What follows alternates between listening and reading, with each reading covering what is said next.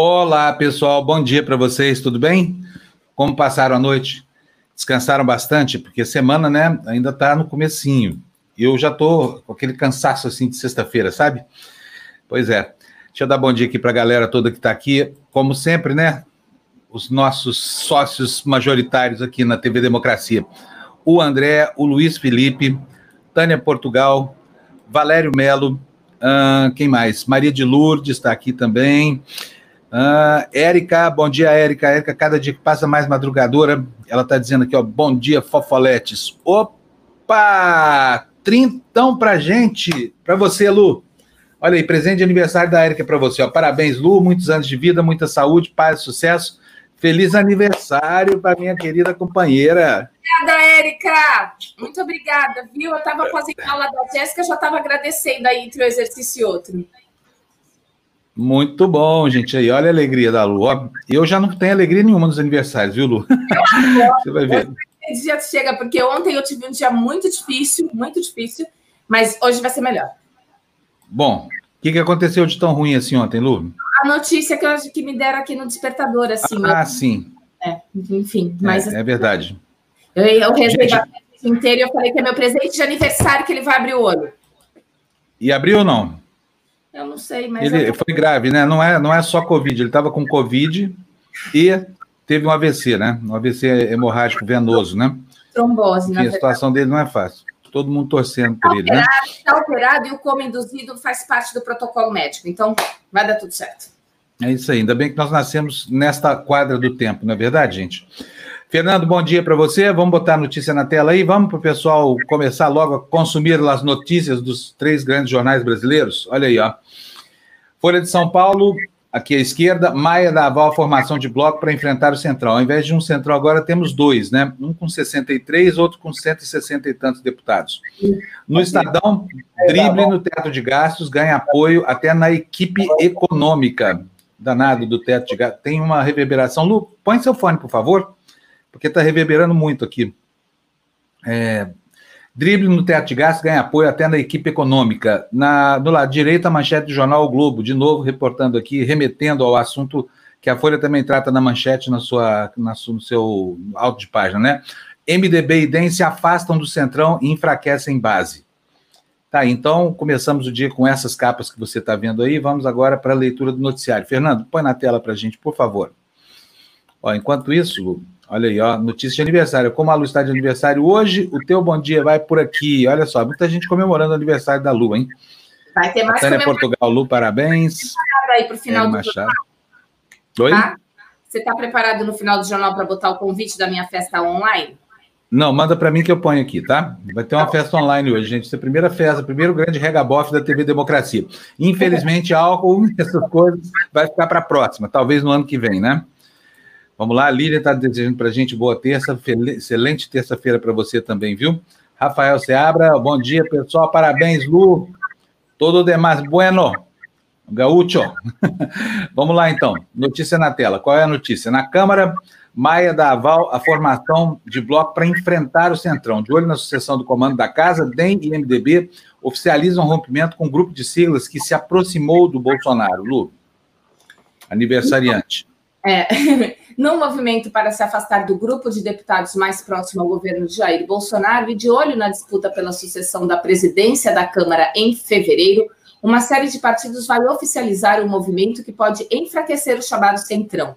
Duas das maiores siglas, o DEM e o MDB, juntos com 63 cadeiras, já anunciaram que vão desembarcar do grupo conhecido como Blocão, que hoje reúne formalmente nove legendas e mais de 200 parlamentares dentre eles muitos do Centrão, ligados a partidos como PP, PTB, Solidariedade e PL.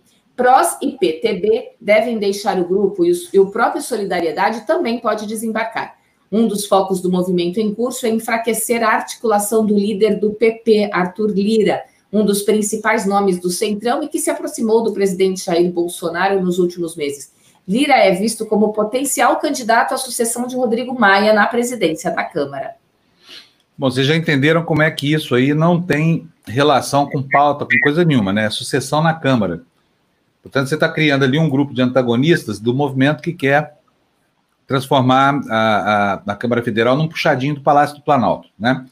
E tá aí Rodrigo Maia, que não fala, mas é candidato à reeleição, não pode ainda, né? Mas a esperança é a última que morre. Vocês veem o esforço do Alcolumbre para se tornar o candidato do Bolsonaro, né? O Bolsonaro mor do Congresso Nacional e preservar, assim, seu mandato.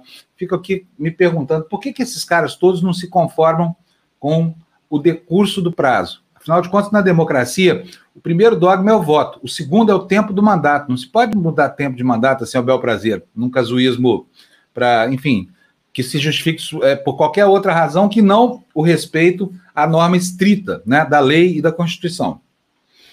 Bom, mas vamos lá, vamos lá, botar mais noticinha na tela aí para a gente, por favor, Fernando, para a gente continuar esse assunto aqui. Olha, Maia usa pauta social para tentar unir a base. O presidente da Câmara vai criar um grupo de trabalho para estudar mudanças no SUS. Aí vem o um medo danado do que pode acontecer, hein, Lu? É, pois é. O presidente da Câmara, Rodrigo Maia, vai criar nos próximos dias um grupo de trabalho para propor mudanças na forma de financiamento, compras e fiscalização do Sistema Único de Saúde. Segundo a deputada Margarete Coelho, escalada para comandar o colegiado, o acesso universal e gratuito, pilar do modelo do qual depende 150 milhões de brasileiros, não deve ser afetado. Maia tem dado prioridade à agenda social, o que o fortalece perante a sua base de apoio na Câmara no momento em que, em que tenta influenciar na escolha de seu sucessor ao comando da casa. Olha que coisa triste aqui. Ó. O Luiz Paulo está dizendo assim: ó, bom dia, acordo com a triste notícia do passamento de um grande amigo de trabalho e vítima da Covid. Resisti, residia em Itapema, Santa Catarina. Doença dando as caras. Pois é. O que vai acontecer agora é isso. A gente vai cada dia mais é, ter esse tipo de notícia, né? A gente recebeu, eu recebi um aqui de um contraparente meu lá de, de, de Minas Gerais anteontem. É, já temos aí essa notícia do. Como é que ele chama, Lu, o jornalista lá do, do, da, da Sport TV? Rodrigo Rodrigues é, o Rodrigo Rodrigues, né? Teve, além da Covid, teve um, um AVC, está em estado gravíssimo. Enfim, muita é, doença chegando cada vez que passa mais perto da gente. Aqui no meu prédio, uma das faxineiras também foi afastada por causa de Covid. Quer dizer, a doença está chegando perto da gente, né? Se você não quer se contaminar, não é preciso repetir o que fazer, tem que ficar isolado, não há outro remédio, né? Olha, Lu, mais um recadinho aqui para você, Sérgio Luiz, Luciana, que os deuses sejam favoráveis e lhe deem sorte de semelhante à minha. Versão é, livre de um ateu igual ao Fábio, de um verso de Ovídio. muito bonitinho, hein? Que legal. Muito obrigada, muito obrigada, gente. Eu estou tentando responder um por um. Se eu não der, sintam-se abraçados e beijados virtualmente, viu? Obrigada. E olha, o mesmo Sérgio, e um aniversário com o Gregório de Matos. Muito chique ele, viu, Lu? Pode é. agradecer aí, né? É, tô, tô tentando aqui. Eu vou, entre uma notícia e outra, eu vou agradecendo um por um, que eu vou conseguindo ver. É, Sérgio Henrique, todo poeta aqui também, ó, de novo. Ó, nasce o sol e não dura mais que um dia. Depois da luz se segue a noite escura, em tristes sombras morre a formosura, em contínuas tristezas e alegria. Muito bonita a homenagem, Sérgio. Parabéns. Vamos lá, notícia na tela para nós, por favor, Dom Fernando.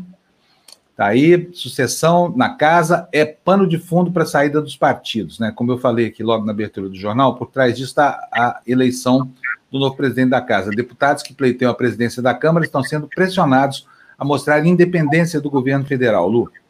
Enquanto partidos se distribuem em grupos para disputar a sucessão da presidência da Câmara no ano que vem, deputados do bloco de partidos de centro que pleiteiam o posto são pressionados a mostrar a independência do governo federal, movimento oposto ao de aproximação que ocorreu no início do ano. A consolidação dos grupos que irão disputar o comando da casa é o pano de fundo para a saída ontem do DEM e do MDB do chamado Blocão, comandado pelo líder do PP, Arthur Lira, e que reúne também siglas do Centrão. Lira tem se colocado como articulador informal do governo no Congresso nos últimos meses. Notícia do jornal O Globo, não entrou aí a tardinha de propriedade, mas é deles, tá bom? Então tá bom, Fernando, gostei. Vamos, bota mais um slide aí para nós, por favor. Olha aí, gente. Veja só como é perniciosa a relação do governo federal, né, do, do, dos órgãos do Poder Executivo, com a gandaia, né, a gandaia infinita dos seus é, membros. Né? O pior de todos os ministros de toda a história do Brasil mobilizou a máquina governamental por causa de um visto para entrar nos Estados Unidos. Pode uma coisa dessa? E um visto num passaporte que não lhe dizia respeito mais na data em que ele viajou, que era um visto num passaporte diplomático. Vamos ver a notícia aí. Itamaraty pediu à embaixada dos Estados Unidos visto para Weintraub. Pedido usou dados de passaporte diplomático. Investigado, ex-ministro diz precisar deixar o Brasil com urgência. O Itamaraty pediu à Embaixada dos Estados Unidos um visto de entrada no país para Abraham Weintraub, usando os dados do passaporte diplomático que ele havia recebido por ser ministro da Educação. Documentos disponibilizados via Lei de Acesso à Informação mostram que Weintraub informou que queria deixar o país com a brevidade possível. Também por meio da LAI, né, que é a Lei de Acesso à Informação, o Ministério das Relações Exteriores disse que não há registro de devolução do passaporte do ex-ministro, o que reforça a suspeita de que ele utilizou o documento para entrar nos Estados Unidos em junho.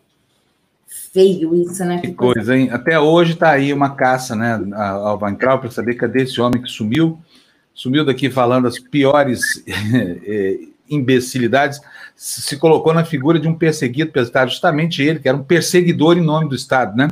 Quer dizer, o algoz está se fazendo de vítima agora, está se fazendo de coitado para para conseguir ficar lá, sei lá. Mas agora a verdade é a seguinte: esteja onde estiver, que se mantenha bem longe daqui, porque esse sujeito realmente é uma presença nefasta no Brasil. Então, muito melhor ele lá do que por aqui, porque de lá ele vai lá se articular com os malucos lá de ocasião, né?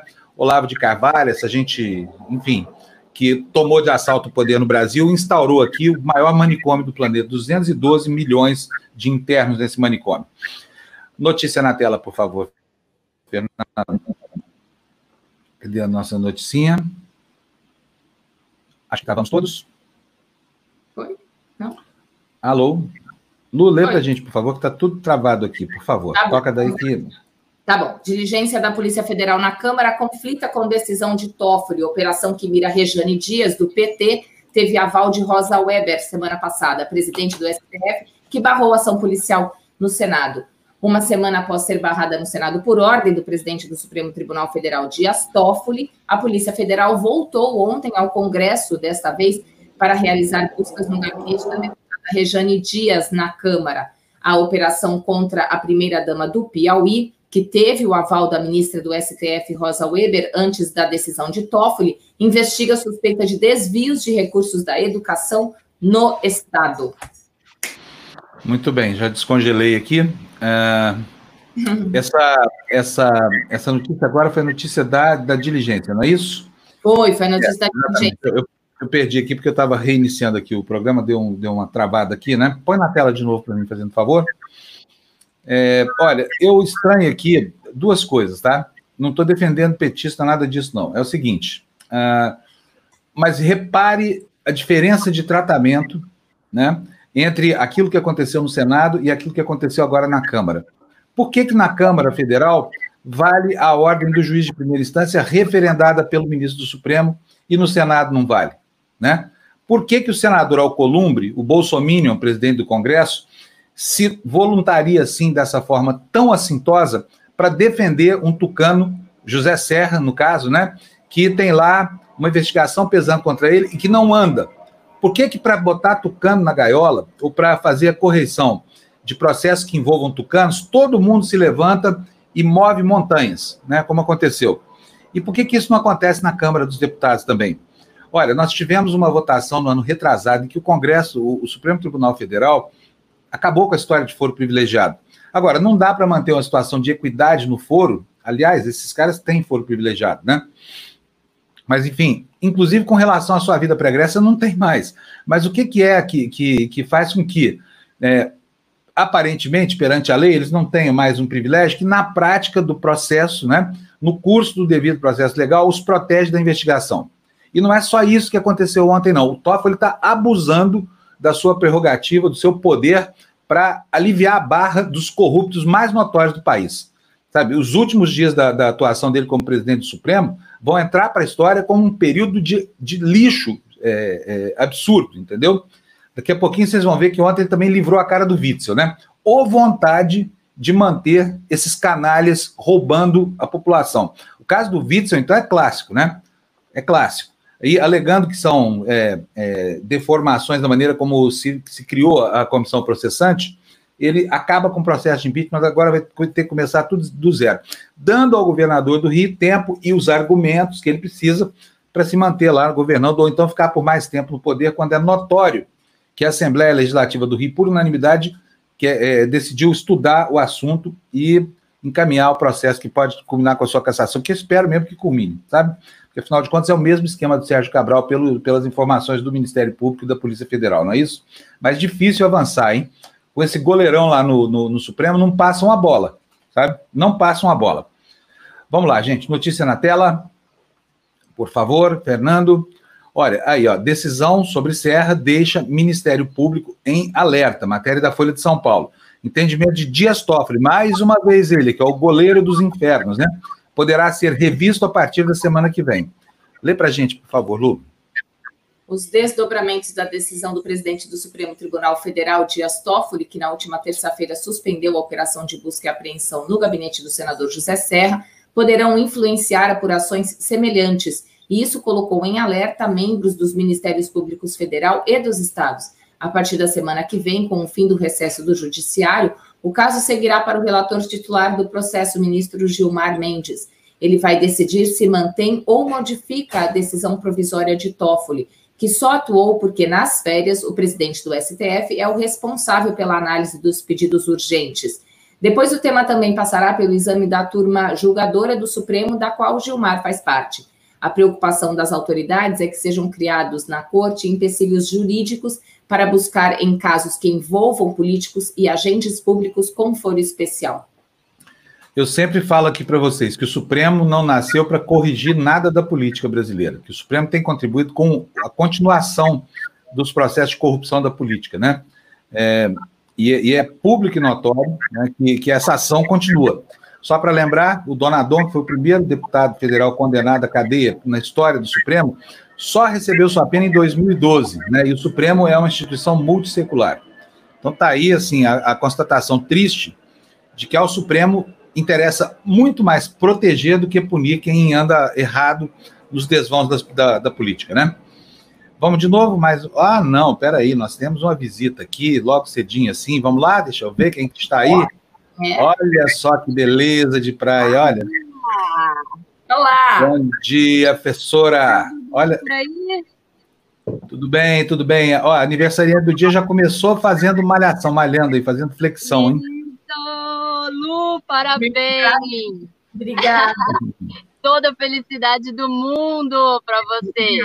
Obrigada, obrigada, Jéssica. Em dobro para você e para todo mundo que está me mandando energia boa, que volte para todo mundo em dobro. Eba, quero ver essa festa online, hein? Tô aqui esperando, hein? Vai ser uhum. boa, prepare-se. Preparem-se para dançar, que vai ser bom o negócio. Eba, adoro! Vou estar com certeza presente. Ó, amanhã tem despertador e tem também a academia da pandemia, hein? Vocês não podem esquecer disso. Não vão mergulhar na cachaça, não, tá bom, meninos? É, é happy é cedo. Ah, muito bem. Muito que horas vai ser a festança? Que horas vai ser? Seis da tarde, porque os vizinhos não, têm que dormir também, não pode fazer bagunça depois das dez. É isso aí. Então tá bom, vamos tocar aqui. É, professora, me diga que, o que, que, que rola na vossa escolinha ou amanhã, amanhã, porque hoje já rolou, né? Agora, avisando de novo, você que está procurando a Jéssica e, e não está achando, é porque ela agora é madrugadora, ela começa às seis e meia a aula dela. E olha, essa hora já está toda animadona, hein? E amanhã, Jéssica, como é que vai ser? Já estou animada mesmo. Gente, antes do despertador, então, você que fica aí aguardando o despertador começar, passa lá na aula, chama um amigo seu que você acha que está precisando fazer um treino, emagrecer uns quilinhos, ou só cuidar da saúde. Para cuidar da saúde aí, deixar a saúde em dia, venha para minha aula antes do despertador, tá bom? Amanhã, aula de abdominal mais HIT. Então, prepara aí Vamos deixar esse abdômen fortalecido nessa aula de amanhã. E o que, que eu vou precisar? Vou precisar de um colchonete, é o que eu estou falando na aula sempre. Separa o kitzinho Jéssica. Deixa aí a sua garrafa PET, não joga nada fora. Embalagem de produto de limpeza, é, pode ser embalagem de arroz, de feijão, garrafa PET que tem de todos os tamanhos, tem de 10 quilos e tem de 300 ml guarda uhum. tudo, deixa a sua academia aí montada em casa. Para amanhã, eu vou precisar do colchonete, que é o básico para a gente fazer o abdominal, e duas garrafas PETs, pode ser de qualquer tamanho.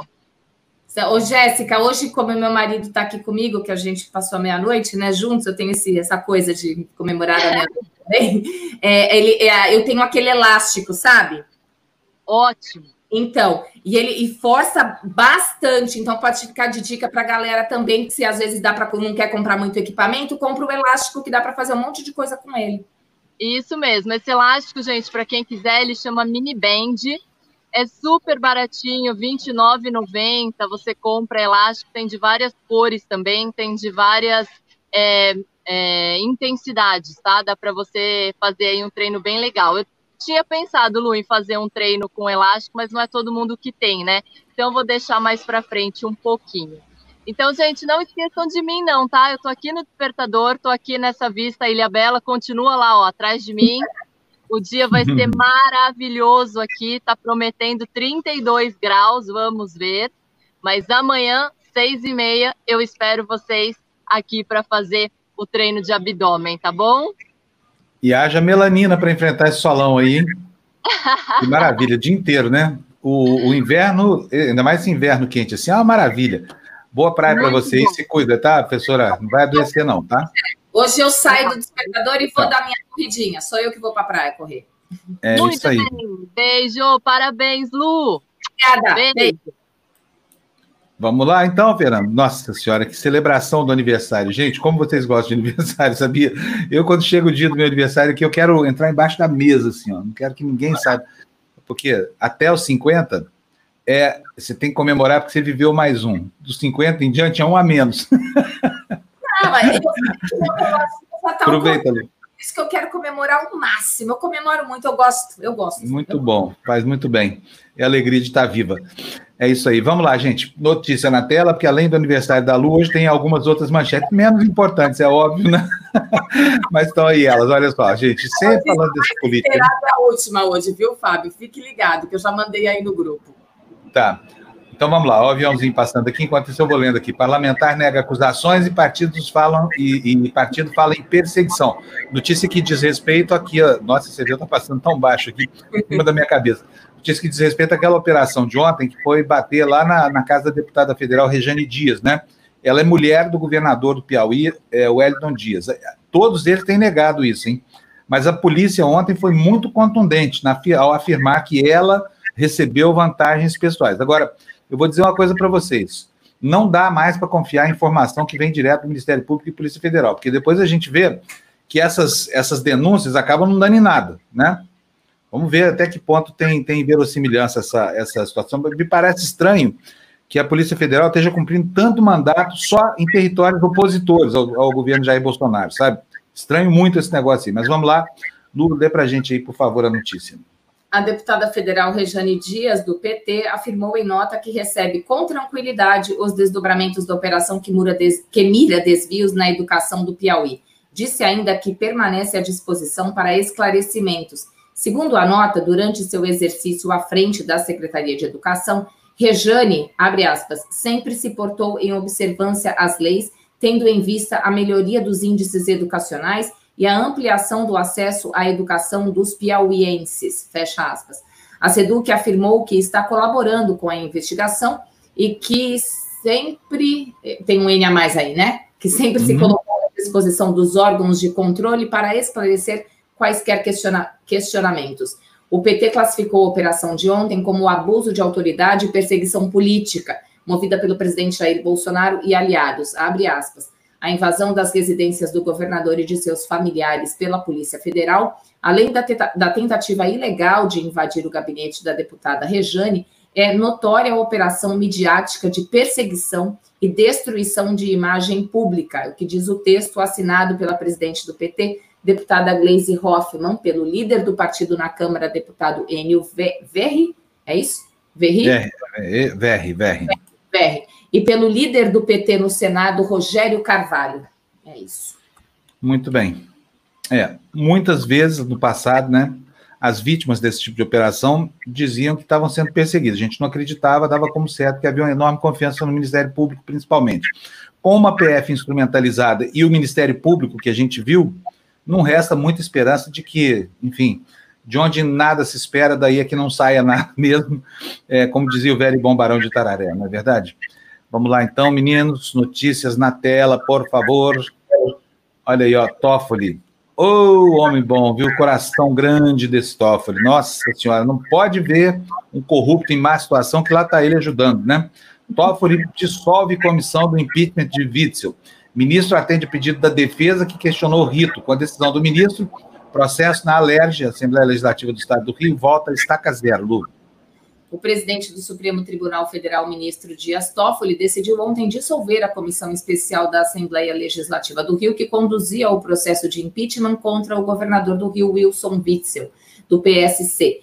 O chefe do executivo estadual deveria apresentar sua defesa esta semana, mas com a decisão de Toffoli, o processo volta à estaca zero. A decisão atende reclamação apresentada pela defesa do governador na última quarta-feira. Na ocasião, os advogados que, que, questiona, que questionaram né, o rito utilizado pela Alerj para conduzir o processo. Segundo. É, tá meio jogado esse parágrafo aí, é isso? Segundo Deixa eu ver aqui. É, mas tudo bem. Segundo o Witzel, uhum. a Casa descumpriu jurisprudências da Corte ao criar uma comissão especial sem votação. É isso aí. Bom, tá, notícia. Notícia qual é? Toffoli melou o jogo lá no Rio, zera tudo, volta é, enfim, todo o esforço de articulação desde a montagem da comissão processante, né? Espero que os deputados do Rio de Janeiro não queiram voltar atrás da decisão de caçar o mandato desse governador. Afinal de contas, como se viu, né, as acusações são gravíssimas contra ele, né? Muitos documentos, muito bem documentados, enfim, vamos ver o que vai acontecer aí. Mas olha, os corruptos desse país vão ficar felizes com essa notícia aqui, hein, gente? Fala sério, hein? Esse goleiraço lá no Supremo, né? Mas vamos lá, vamos ver se tem alguma notícia boa para a gente ir no meio desse manancial de distorções e aberrações que é a política brasileira. Será que essa é uma notícia boa? São Paulo muda critério de ocupação de UTIs e facilita fase em mudança. Como é que é mesmo? perdi, em fase de reabertura, de fase em reabertura. É, lê para a gente, por favor, Lu. Quer que eu leia também em cima? Eu consigo hoje, hein? Pode ler, pode ler. Vamos testar como é que está a vista da Lu na, Chegando aos 50, vamos lá. É. A medida que o governador João Dória chamou de calibragem técnica é defendida pela prefeitura e permite aos hospitais redirecionar o uso de leitos para as cirurgias eletivas. Por exemplo, mudança é bem recebida também por cidades como Campinas e Ribeirão Preto. Campinas está vermelhaço, viu? Está bem é. complicada a situação em Campinas. Vamos à notícia. O governador João Dória anunciou ontem mudanças no Plano São Paulo, programa de reabertura econômica e flexibilização da quarentena. A princípio, a alteração permite que regiões com taxa de ocupação abaixo dos 75% dos leitos de UTI para a Covid-19 entrem na fase 4, que é a verde. O índice anterior era de até 60%. A regra passa a valer na sexta, dia 31. Nas demais fases, a taxa de ocupação deverá ser de até 80% nas amarelas e laranja, enquanto a média acima dos 80% mantém a região na fase vermelha. A alteração facilita que os municípios façam o remanejamento dos leitos exclusivo de Covid-19 para outros pacientes, sem mudarem de fase no plano. A mudança é especialmente defendida pela Prefeitura paulistana, que pretende destinar parte desses leitos para o uso nas cirurgias eletivas. Na prática, a mudança não coloca nenhum município na fase verde, que ainda considera outros critérios epidemiológicos. Muito bem. Nós não vamos falar mais sobre Covid. Agora, eu acho uma coisa temerária essa história de mudar critério de, de classificação, sabia? Agora, gente, é, tá demais. A sensação pública de que a doença acabou, sabe? Olha só, nós vamos chegar logo, logo em 100 mil pessoas mortas. É, é um número que, que não faz sentido, que a gente consegue visualizar mais, mas basta dizer que isso é o tamanho de uma cidade porte médio brasileira, né? É, tem poucas cidades no Brasil, são 300 e poucas que tem essa população que já foi morta pela Covid, né? Enquanto isso ficou normal, as autoridades continuam tirando sarro das pessoas, né? Com a, a redução do tamanho da coragem para enfrentar isso que é necessário. Na verdade, o Brasil precisava passar por um lockdown. Vocês veem que que está acontecendo agora no Japão, na Europa, onde uma segunda onda já se faz anunciar, né, e os governos começam a se preparar para restringir mais ainda. Aqui nesse alalaô geral, que é o Brasil, com políticos da qualidade de um Dória, um Bruno Covas, um Bolsonaro, um Crivella, né, e esses governadores todos daqui até a ponta sul do país, com essa coragem toda, nós vamos ver muita gente morrer, sabe? Só que agora a epidemia começa a chegar muito mais perto, inclusive, de quem tem mais recursos. O que não significa que vai haver falta de leite, nada disso, porque tem um sistema na retaguarda aí que é bom, né? Mas do jeito que a coisa vai, logo, logo nós vamos ver essa curva recrudescendo. Eu quero ver qual vai ser a resposta desses corajosos governantes que a gente tem, sabe? Gente que não pode ouvir um empresário chiar. Agora, repito aqui: o fato desses irresponsáveis estarem abrindo o comércio, abrindo é, as praias, provocando aglomeração aonde quer que se vá no Brasil, não significa que você precise sair da sua casa, tá? Se você tem juízo, fica aí. Eu vou ficar aqui. Você tomara que fique também, porque eu não quero ver ninguém doente aqui, tá?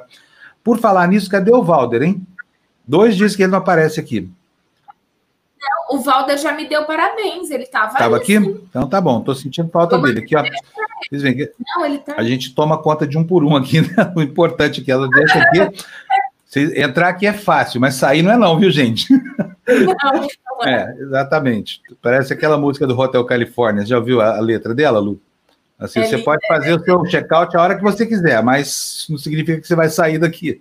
Eu Vamos... bastante. Não estará no repertório de hoje à noite, mas eu gosto muito.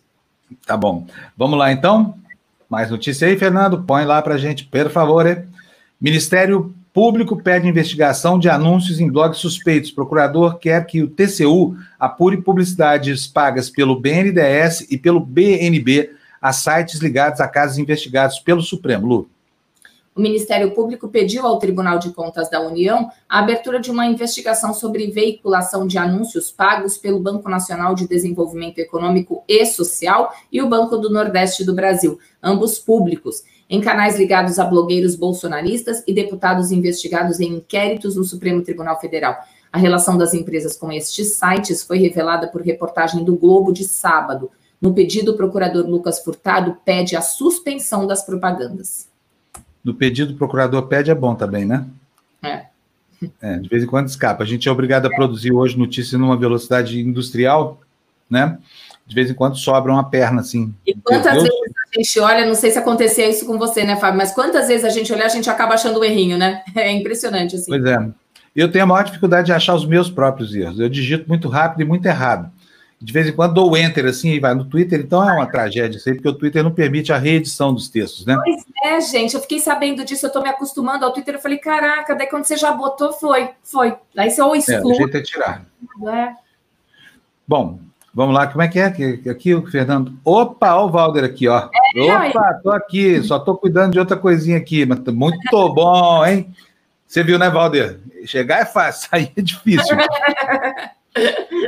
Olha só, é, ouvi dizer que o Bolsonaro não vai sair da fase laranja. Boa piada. Muito bom. Bolsonaro e seu laranjal alaranjado. Bolsonaro tem fascínio pela cor alaranjada, né? Aliás, vocês viram que faz tanto tempo que ele não faz uma declaração de amor para o Trump, né? O verdadeiro laranjado original. Que Tudo será? na vida desse homem é laranja. Isso, Aliás, é viram a história, vi numa coluna de fofoca, não vou falar não, que eu não sei se é fake news, desculpa eu, eu ia repercutir alguma coisa que eu tenho que checar aqui, mas não, não vou falar com vocês, não.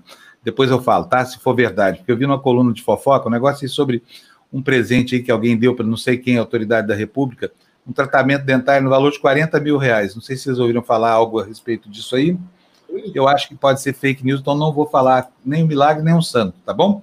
Vou apurar primeiro, depois eu falo para vocês. Então, desculpa que o ato falho. Mas vamos lá, o Fernando, põe mais notícia na tela aí para a gente, por favor. Carta de Bispos amplia divisão na CNBB sobre relação com Bolsonaro. Documento assinado por 150 membros da igreja com críticas às ações do governo na pandemia recebeu oposição interna.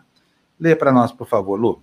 Em meio a posições de membros da Conferência Nacional dos Bispos do Brasil com críticas e de, com críticas e de defesa da, do atual governo, um novo capítulo reforçou a divisão interna no grupo religioso após uma ala juntar-se à Ordem dos Advogados do Brasil para criticar as ações de Jair Bolsonaro e, em seguida, um outro grupo participar de uma videoconferência com o próprio presidente sugerindo apoio, uma carta assinada por 150 bispos reforça o racha na instituição.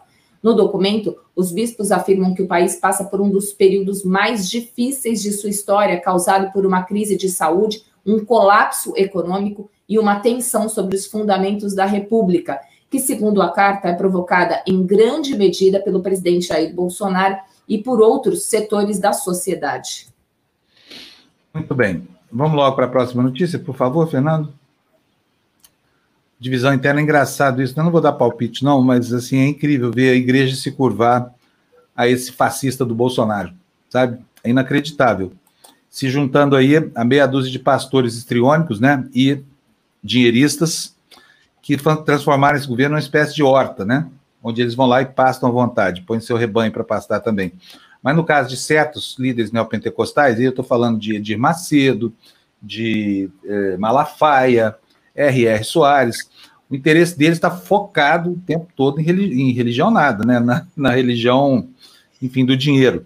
Então é compreensível. Agora, a igreja, que antes constituía assim, um ponto de antagonismo a, a essa, digamos assim, desmedida sanha por grana desses pastores, adere também a ponto de, de conspurcar uma manifestação política como essa. Né?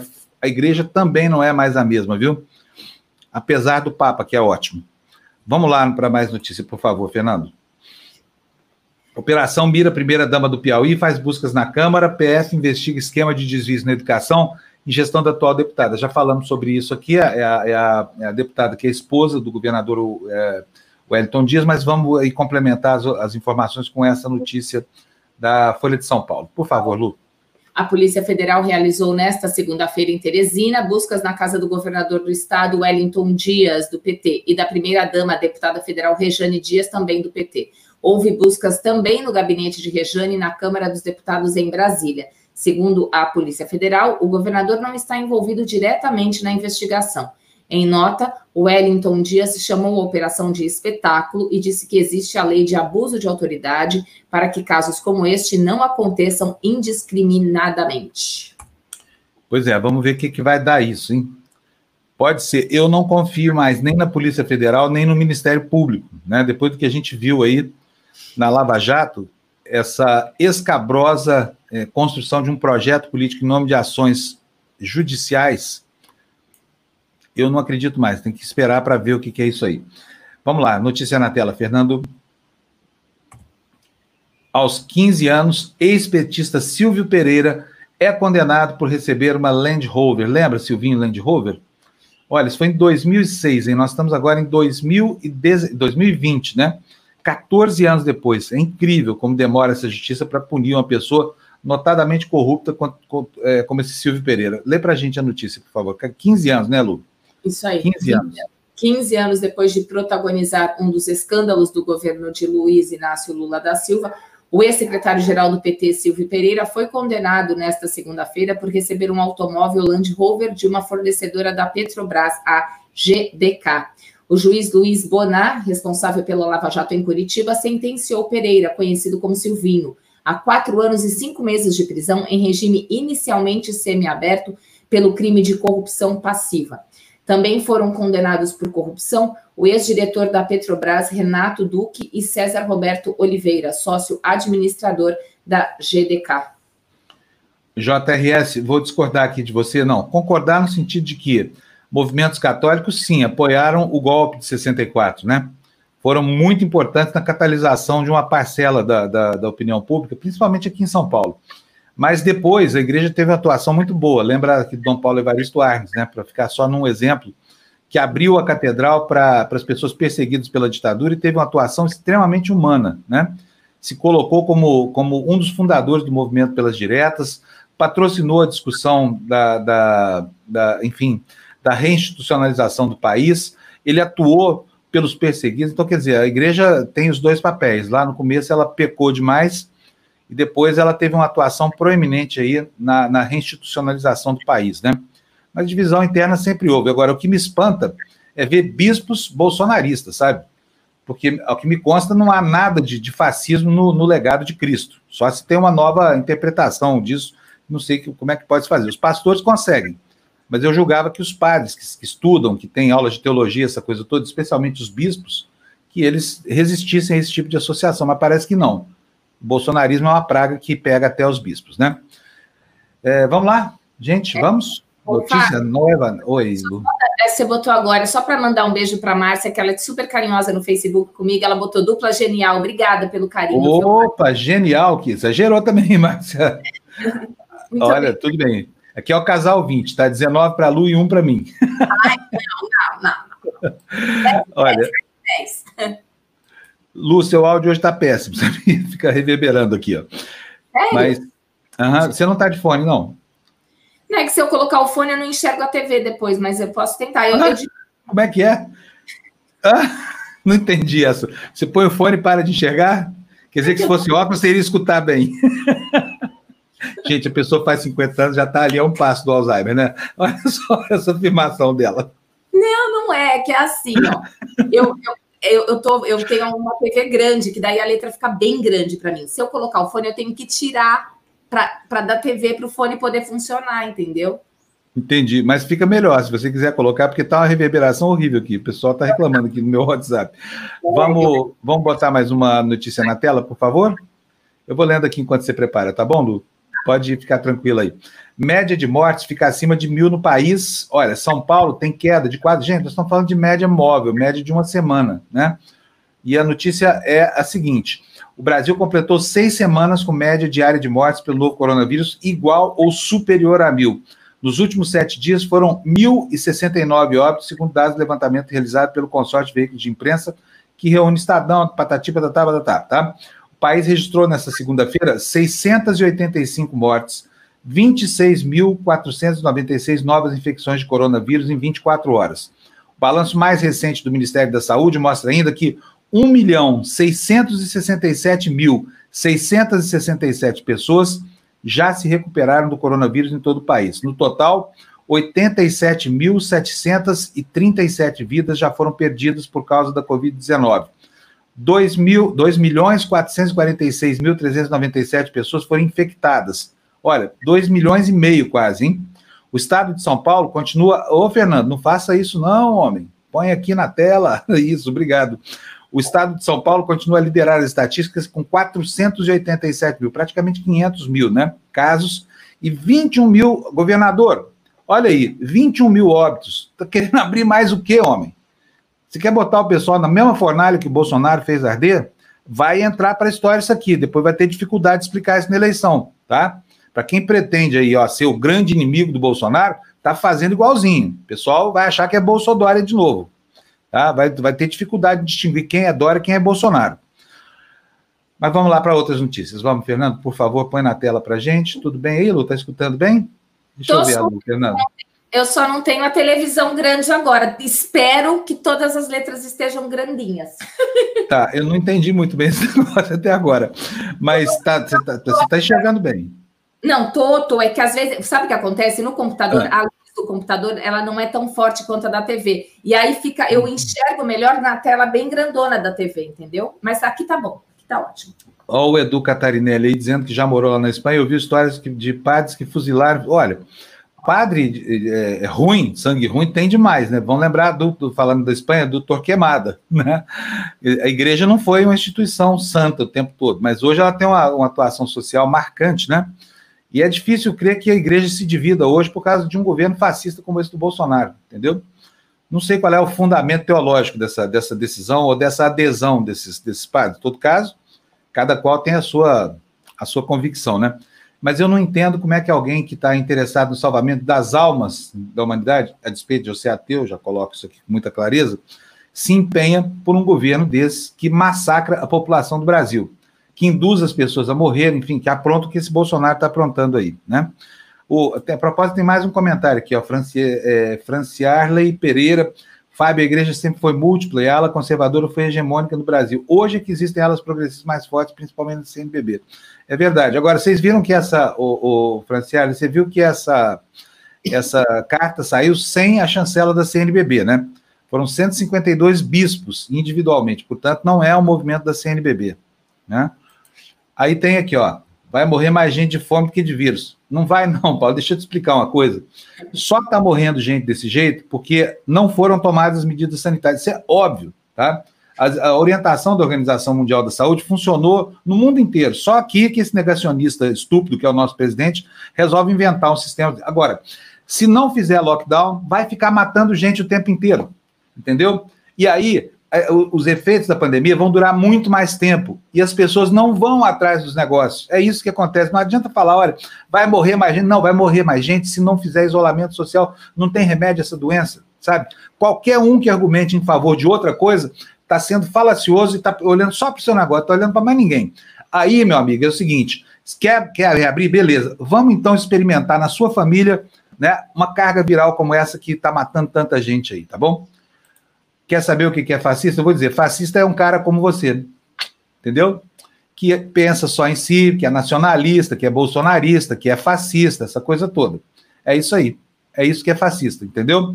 Gente que não tem humanidade, por exemplo, como seu presidente de companhia limitada. Vamos lá, então, gente. Na tela, esqueça para nas eleições municipais estão acovardando os governadores, o PSDB já está pensando em São Paulo, em não perder para a esquerda legislativa, a prefeitura. Olha, eu vou fazer campanha contra esses caras, tá? Todo governador de qualquer partido, pode ser PSOL, PT, PQP, PMDB, qualquer um. Quem se acovardar diante desse vírus vai sofrer muito aqui com as nossas críticas, sabe? E no, no quinhão que nos cabe da audiência, vai ser porrada uma atrás da outra, porque é um absurdo, né? Essas almas penadas aí, travestidas de políticos, não terem ciência do tamanho da responsabilidade social. É gente morrendo. Estamos falando de gente, de gente sofrendo, de gente morrendo, é morte, não volta mais. O, a, a vida é o primeiro bem sob tutela do Estado. Tá? Então vamos lá. O, o, o, Paulo, fica por aí, eu já falei, aqui tem um curso de cura bolsominion, tá? Se ficar aí caladinho duas semanas, você vai acabar aprendendo como é que é a vida do outro lado do muro, tá? Espero que você goste aí, tá bom? Vamos lá, então. Notícia na tela. me irrita, a burrice me irrita. Tá aí, a vacina americana entra na fase final de teste e pode ficar pronta neste ano. Imunizante é, baseado no material genético do vírus será avaliado em 30 mil pessoas. Em São Paulo, Dória diz que, o, diz que outra fórmula desenvolvida em parceria com o Butantan deverá ser aplicada em janeiro. Por favor, Lu. A farmacêutica americana Moderna anunciou ontem que começou, apoiada pelo governo dos Estados Unidos, a terceira e última fase de testes para avaliar os resultados de sua vacina contra a Covid-19 em cerca de 30 mil voluntários adultos sem infecção prévia. A vacina que entra agora em fase 3, ensaios clínicos em voluntários humanos para avaliar eficácia, é feita de fragmentos de RNA, material genético do vírus. Esta é a quinta vacina a entrar nos estágios avançados de testes. Dos experimentos aprovados até agora de vacinas contra o novo coronavírus, o da Moderna deve ter o maior número de voluntários, que se distribuem em 100 localidades diferentes. A tecnologia de imunização por RNA é nova, não existe nenhuma outra vacina do tipo aprovada no mundo ainda. Quem sabe, né? Nós estamos na iminência de desenvolver um novo método, né? É. Oi, Cecília, bom dia. Cecília falando aí, bom dia a todos. Vamos divulgar nossas ideias com paz e tranquilidade paz e tranquilidade. É isso aí. Gente, vamos lá, então, mais notícia aqui para nós, por favor. O Paulo já está descansando lá no purgatório das almas cibernéticas, tá? Ou seja, foi devidamente bloqueado. É, teve democracia, mas democracia também pressupõe limite, tá? Para bancar renda Brasil, o governo quer limitar acúmulo de benefícios. E eu vou falar só mais uma coisa sobre isso. Aqui, gente, o postulado é defesa da vida, tá? Vem aqui, Fernando. Vem, vem, vem em mim, que nem diz o pessoal lá em Minas Gerais. Vem em mim. É, a gente defende a vida, tá? E vou dizer uma coisa: é uma falácia essa história de dizer que, que governante que privilegia a economia, que despreza a vida, está ajudando a sociedade de qualquer forma. Não está, tá? A pandemia, com essa ação bandida desses políticos, ela vai durar muito mais tempo, matar muito mais gente, atrapalhar muito mais a economia do que qualquer outra coisa. Bastavam três semanas de um lockdown sério para que a doença fosse isolada no Brasil, tá? Para que a gente começasse a, a, derrubar essa curva que teima em ficar em mais de mil por dia, mil mortos por dia, né? Enfim, vamos lá. Vamos tocando enquanto os nossos governantes não nos matam, não, não conseguem, né? Para dar essas notícias para vocês aqui, olha. Para bancar renda Brasil, o governo quer limitar acúmulo de benefícios. Beneficiários de abono salarial e salário família simultaneamente, por exemplo, estão na mira. Lu, na reformulação e na ampliação do Bolsa Família, o governo prepara um levantamento de quantas famílias no Brasil recebem mais de um benefício social.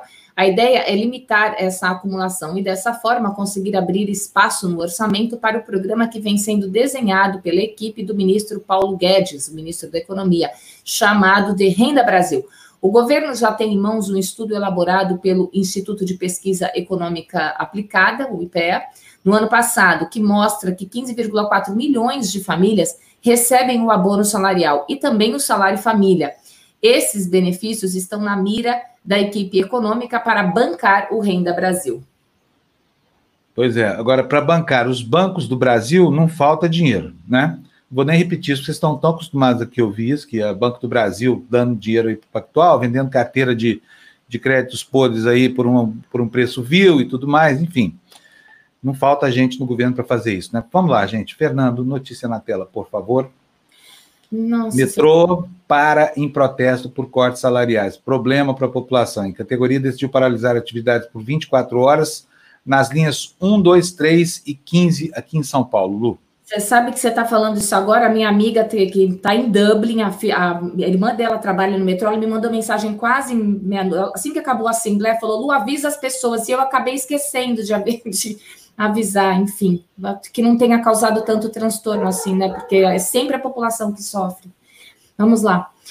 O Sindicato dos Metroviários de São Paulo decidiu ontem à noite fazer uma paralisação nas cinco linhas da capital nesta terça-feira em protesto contra cortes salariais. A companhia do do Metropolitano de São Paulo, metrô, obteve uma decisão judicial que exige percentual mínimo de operação dos trens, sobretudo nos horários de pico. A paralisação estava prevista para começar às zero hora e deve durar 24 horas, mas pode ser prorrogada se não houver concordância entre as partes. Devem ser afetadas as linhas azul, é, a verde, a, a linha 1 que é azul, a 2 é a verde, a 3 vermelha e 15 prata. A Assembleia Sindical Online, que decidiu pela medida, teve 2.436 votantes, dos quais 73% optaram pela greve.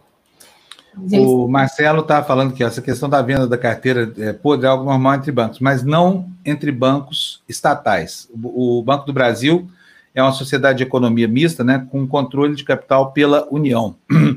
Então, o que se pretendia com, com, com isso é o seguinte: quer vender a carteira, beleza, mas faz de maneira transparente, sabe? Dar de presente para o BTG Pactual sem consultar a concorrência, não dá para entender, sabe? É personificar demais a vontade de ajudar esses, bancos. Porque, aliás, banco não está precisando de ajuda no Brasil, né, gente? Não precisa comprar a preço vil, assim, os ativos do Banco do Brasil para o BTG ganhar mais dinheiro. Já está ganhando dinheiro até a, a tampa, né? Com a especulação, com a ciranda financeira. Enfim, Olha, Valder está aqui, eu vou ler o comentário do Valder inteirinho, porque o Valder não estava quando eu chamei, viu que estava aí na moita, escondidinho na miúda, não estava participando. Então, eu acho que o cara que escreve tem que ouvir a audiência primeiro. Eu adoro zoar com esses manés, nem, mas nem vi que o doido falou que estou fazendo um negocinho em paralelo. Isso aí, Walter. Vamos que lá, Fernando. Esse negocinho, né? que será esse negocinho paralelo? Negocinho, negocinho, é. O Walter, explica para a gente aqui no privado, tá? Vamos lá. Vamos lá, gente. Noticinha na tela, por favor. Cortes salariais em plena pandemia. Onde é que vai parar isso? Pois é, onde vai parar isso? Pressão contra teto de gastos cresce no governo e do Congresso. Manobras para driblar a regra fiscal ganham apoio até da equipe econômica e estimulam parlamentares a pedir mais despesas. Eu comento em seguida, Lu. Tá. A disputa por mudanças no teto de gastos se transformou numa verdadeira guerra dentro do governo. Tentativas de flexibilizar a regra que amarra o crescimento das despesas à variação da inflação têm partido de integrantes, integrantes do próprio executivo e servido para encorajar parlamentares e entidades na defesa por mais gastos. Lideranças do Congresso já se articulam para buscar uma alternativa para elevar investimentos em infraestrutura neste e nos próximos anos. Em outra frente, uma coalizão de 230 organizações da sociedade civil se movimenta para derrubar o teto como resposta à pandemia da Covid-19. Por favor, né, gente? Elevar é. gasto mora. Eh, olha, vou te falar, é, é de doer. É, não, o problema não é elevar gasto, o problema é o seguinte, Lu, é o contrário, é não poder elevar os gastos. Sabe por quê? Por quê? Porque certas ações do governo não demandam é, não demandam o, o, o, limite estabelecido por essa PEC do, do, teto de gastos. Só que as ações sociais sim demandam. E aí nós estamos num período em que o Estado brasileiro precisa tirar dinheiro de algum lugar, provavelmente do Tesouro mesmo, aumentar o seu endividamento, para atender as pessoas que estão sendo é, afetadas pelo coronavírus, né? E aí o argumento do governo é o seguinte: não podemos, temos um teto de gasto, a Constituição impede essa coisa toda. Para quê? Para reduzir o gasto social, né? Como a gente viu aqui, olha, e aqui eu vou até aproveitar o Marcos aqui que está falando, olha, doação do gasoduto para o pool de bancos por três anos, né? Outra vez Guedes na negociata. Tudo que se faz no governo é para ó, um setor que não precisa de ninguém para ajudar. Um setor que está tá muito bem resolvido, que é o setor financeiro do país. É, e e, e o teto de gastos é algo para engessar o investimento social. Essa foi a intenção do Temer quando criou essa excrescência aí, e agora o Brasil se vê às voltas com a pandemia que exige uma flexibilidade fiscal. E aí começa, na, na, ausência da possibilidade de romper esse teto, que isso pode dar em pedalada, pode dar impeachment, né?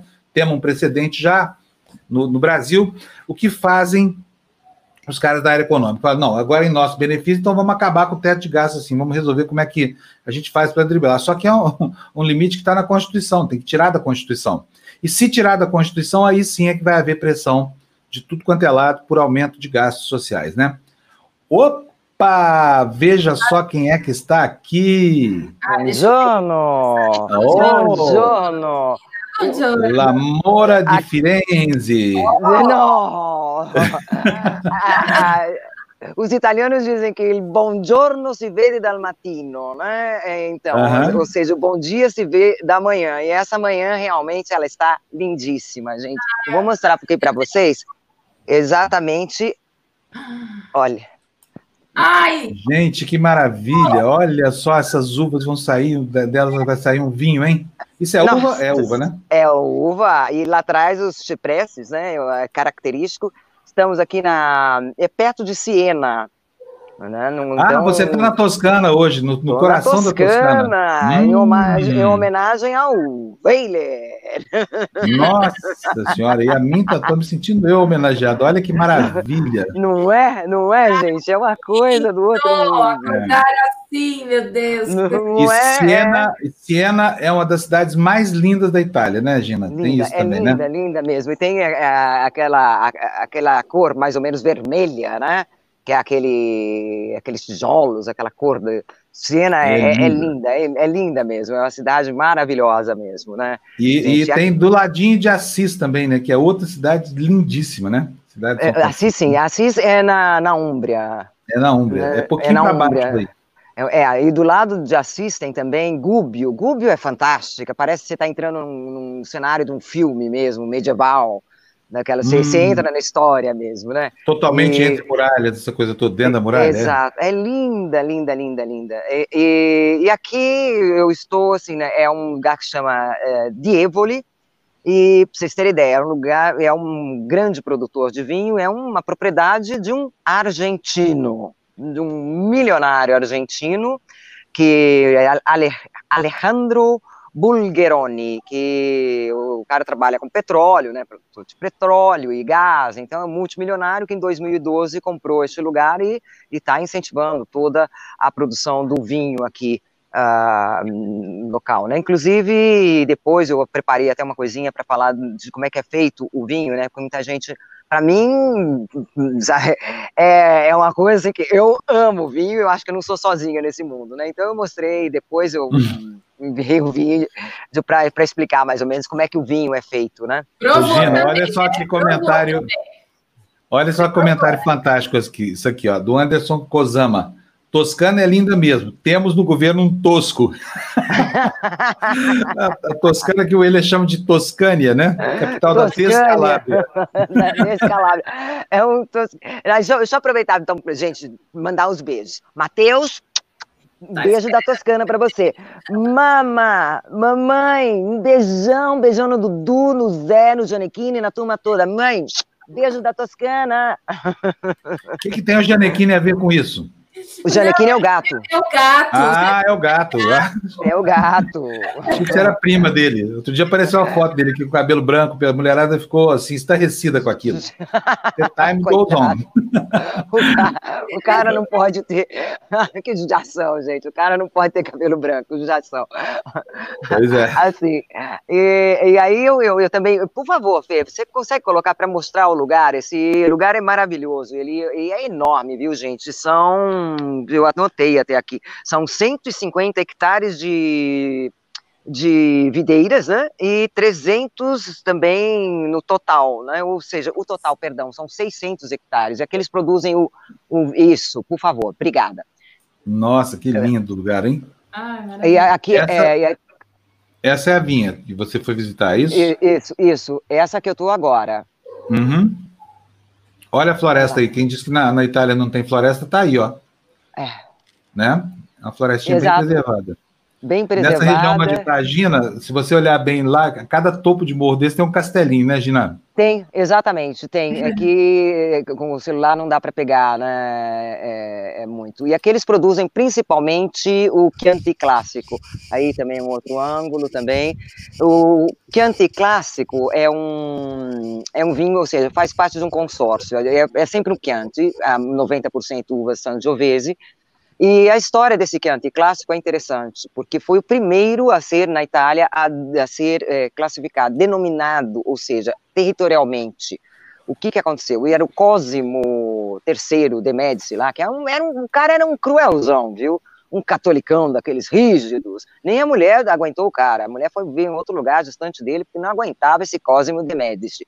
Mas ele fez uma coisa boa, porque ele, ele determinou, é, delimitou os territórios da produção dos vinhos. Então, para sempre para aquele tipo de uva, que principalmente a Sangiovese. Então, aí se formou o consórcio do Chianti Clássico. O consórcio tem mais ou menos uns 600 produtores de, de Chianti Clássico e, e, em relação ao outro Chianti, que não é clássico, a qualidade do Chianti Clássico é muito superior, porque eles respeitam, inclusive, para ter esse certificado, eles têm que hum, respeitar uma série de regras, uma série de normas para manter essa, essa, é, essa etiqueta, denominação, etc, etc. E aqui é uma, é, eles produzem os vinhos orgânicos, né, ou seja, não usa nada, fertilizante, nem nada. Isso daí no, no videozinho que eu preparei, tá tudo explicadinho lá. Mas não tá explicadinho a história desse cruelzão do. do Ô, Gina, me explica desse, uma coisa. É. Quer dizer que o Chianti só é produzido nessa região do sul da Toscana, é isso? É, não, é, é a região central. Não, não, central não é uma região é, central da Toscana. Não é muito pequenininha, não. São 17 mil hectares e 600 produtores, né? Então, as propriedades todas são pequenas, né, em relação aqui com, com o Brasil, né? Tem poucos é, hectares. É mais ou menos, olha, essa daqui tem 600, só essa daqui, 600 hectares. E isso aí Não é deve é ser um pequena, latifúndio, né? É, é. é. Aqui é uma, é uma chácara. Desenho de cor. É. 600 hectares. Eu acho que esse vinho, inclusive, vende no Brasil, viu, gente? Eles estavam me falando, mas eu não sei quanto que tá um vinho desses no Brasil. Da Dievoli se chama. Se vocês puderem dar uma pesquisada aí, sem, sem a publicidade, mas só. Quanto custa o vinho de reserva deles aí? É, o, o Dievoli, Dievoli é o nome da, da vinícola e o, o vinho é o Chianti Clássico. Tem vários que é anticlássicos, mas deve ter uma média, assim. Ela falou que uma média aqui tá mais ou menos uns 20 euros. euros. 20 euros. Então, esse, esse garrafa vai custar aqui no Brasil 60 para 70 euros. 7 é. vezes 6, 52, né? 520 reais a garrafa, Gina. É, é. é Não dá para né, tomar. Não é para o nosso não bico. Não é para o é nosso é bico. Aproveita e beba com vocês. nós aí. Eu imagino. Tomar um porre. Esse daqui é pelo Fábio, esse daqui é pela Lu, esse daqui é muito é pelo Wayne. Ô, Gina, muito legal esse seu passeio por aí, viu? Ajudando a gente a entender melhor a geografia do vinho da Itália. Muito bom. Não Adorei. é? É.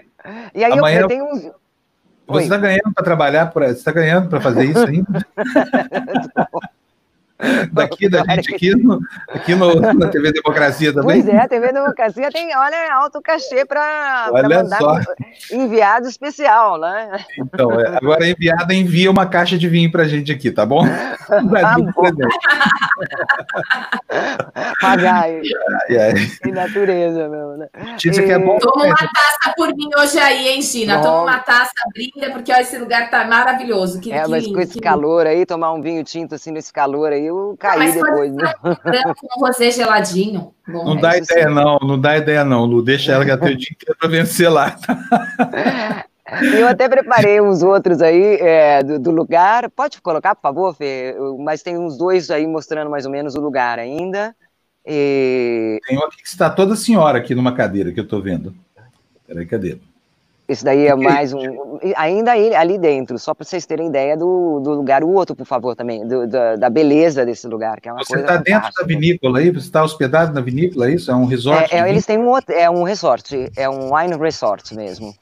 Olha que legal, hein? Esse aí, nós também, já vimos. Esse, é, não, parece. esse daí é outro, porque aí atrás estão todas as colinas. É que o, a imagem não pega com, com a definição, porque aí atrás estão uhum. todas as colinas com as com, com as videiras, né? É, e aí estão tudo aqui. Aí tem o outro que eu explico como é que faz o vinho, né? Mais ou menos, né? Aquela explicação bem, bem mastigadinha, mas vamos lá. Opa! Essa é a cantina de Dievoli, no centro da Toscana, perto de Siena, onde se produz principalmente o Chianti Clássico. Chianti Clássico é um consórcio de produtores, que são, se eu não me engano, mais de 300 produtores de vinhos do Chianti Clássico, e eles respeitam todas as regras impostas para o reconhecimento e para obter este certificado. O Chianti Clássico é feito principalmente 90% dele com uvas do tipo Sangiovese. Agora a gente vai entender exatamente como é que é feito um vinho. Né? Depois da colheita, que normalmente acontece em setembro, as uvas são esmagadas e retirados os, os galhos e outras impurezas, elas são selecionadas também antes. E aí o que, que acontece? No caso dos vinhos brancos, a casca é retirada. Nos vinhos tintos, ela é mantida e começa então o processo de fermentação. O primeiro processo de fermentação começa aqui, nesses tonéis de aço inoxidável, e uh, para formar o quê? O mosto. O que, que é o mosto? O mosto é a mistura da casca, quando é tinto, do, da polpa e da semente. Aí aquela coisa toda amassada, o mosto é aquela fase em que o vinho começa naquela fase, vamos colocar assim, da adolescência, querendo saber o que, que ele vai ser. Então ele vai se transformar em vinho depois. Então começa aquela fermentação, um brigando com o outro tal. No, nisso, nessa briga toda, sobe as partes sólidas e a parte líquida desce. Portanto, o mosto é retirado exatamente daqui, deste, deste local, que é a parte líquida. Para quem nunca experimentou o mosto, o mosto é uma delícia. Ele é docinho, pouco pouco fermentado, é muito gostoso. É, mais ou menos ele fica uns poucos dias assim para se a uva aqui para se transformar né, em, em mosto. Depois, em seguida, a gente essa cantina especialmente, né, cantina de Évore, eles eles escolheram outro método também para a fermentação. É uma coisa rara, não é sempre que tem esse tipo de método. Isso daqui é cimento, é um tipo de cimento poroso. Então, o vinho, ele, primeiro, o mosto, ele é transportado para cá, essas coisas de cimento, que tem inclusive uma forma de cálice, onde começa a fermentação, já começa a ser mais séria. Fica mais ou menos uns 15 dias aqui, o que a gente pode ver aqui é o, o clássico. E outro detalhe dessa, dessa vinícola é que eles, eles só produzem vinhos orgânicos. O que significa? Significa que eles não, que eles não usam nenhum tipo de fertilizante ou nenhum tipo de, é, de pesticida, de, de nada, assim, nenhum veneno. É, eles têm esse certificado realmente do orgânico na, na, na produção deles. Né? Então, eles, e é outra coisa que eles têm que respeitar muitas regras, que isso aí na Itália, na França, são muito importantes esses consórcios para você ter a etiqueta desses vinhos. Né? Então, aqui, por exemplo, a gente vai ver agora, depois que o vinho uns 15 dias no o cimento ele continua sendo fermentado aqui, nesse barris enormes de madeira. Uma opção dessa, dessa cantina é usar uma madeira não, não queimada, assim, por assim dizer, para não é uma madeira mais, mais clarinha, para não deixar o sabor da madeira no vinho. É uma opção desta cantina. Aqui, por exemplo, eles produzem os brancos, né? o, o, o branco da Toscana, que é um tipo trebiano, muitas vezes, né? E, e aqui esses outros começam a fazer a produção dos, vinhos tintos ou tal Chianti clássico, né, gente? Então, dessa vez a gente vai entender o que, é um pouquinho né, do, do vinho, que é a minha paixão, né? É... Ai, meu Deus do céu, e tem certeza que depois dessa cena da degustação, vai da, da, da, da, da demonstração né, do processo produtivo, ah. vai começar a degustação, hein, Gina? Ah, aí começa, já aí tá vai, rolando né? lá, já tá rolando. Ixi, Ontem à noite a gente já Maria. fez uma pequena degustação, já tá rolando lá. Mas, Muito bom. E aí é complicado, né? Porque normalmente quem, quem degusta, os degustadores, os sommeliers mesmo, para ter aquela sensibilidade, né? No paladar mesmo, ele, eles, eles cospem, né? Eles colocam na boca, dá uma. É importante você dar aquela chacoalhada.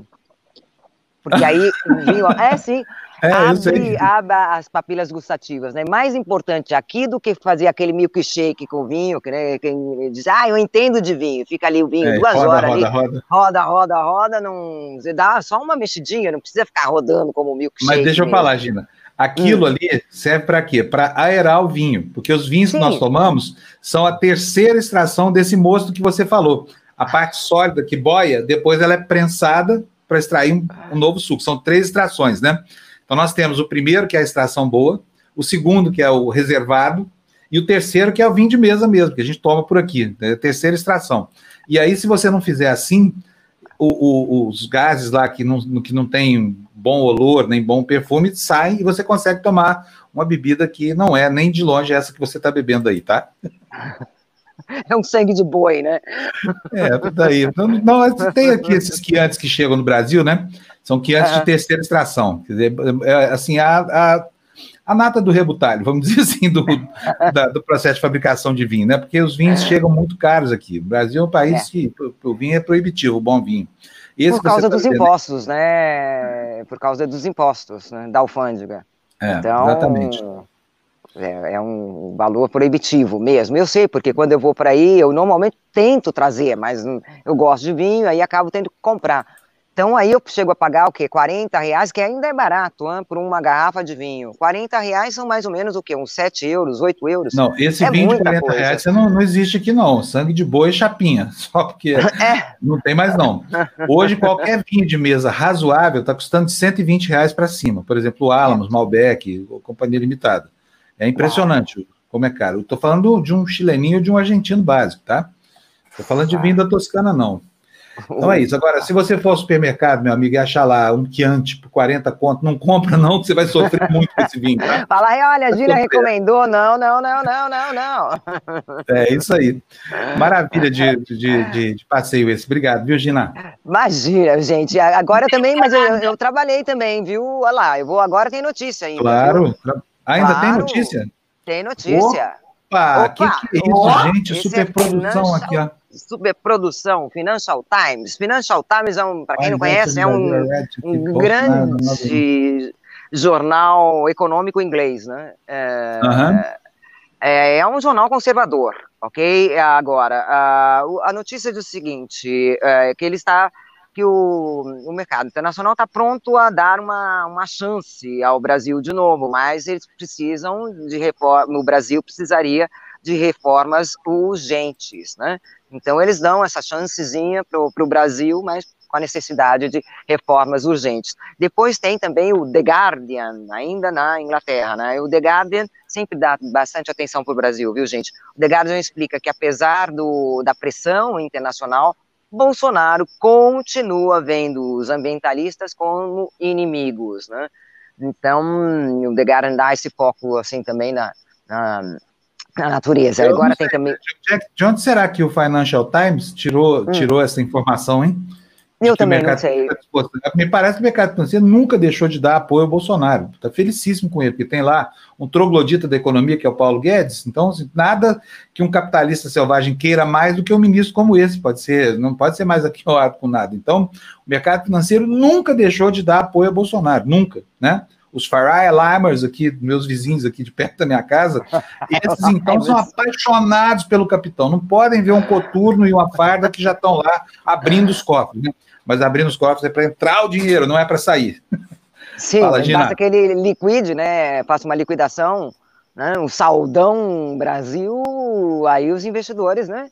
Não vão olhar nem as fardas, nem a, nem a ideologia do sujeito, né? O mercado é, é assim, é, é, né? Assim mesmo. E aí, então, tem mais duas. As duas falam praticamente do mesmo tema, que é o tema que o, o Jamil já explicou para a gente ontem, né? Que é o tema da, da desse abaixo assinado que está rolando e da petição para que mais de um milhão de pessoas é, é, denunciaram Bolsonaro para a Corte Internacional de Haia por crimes contra a humanidade.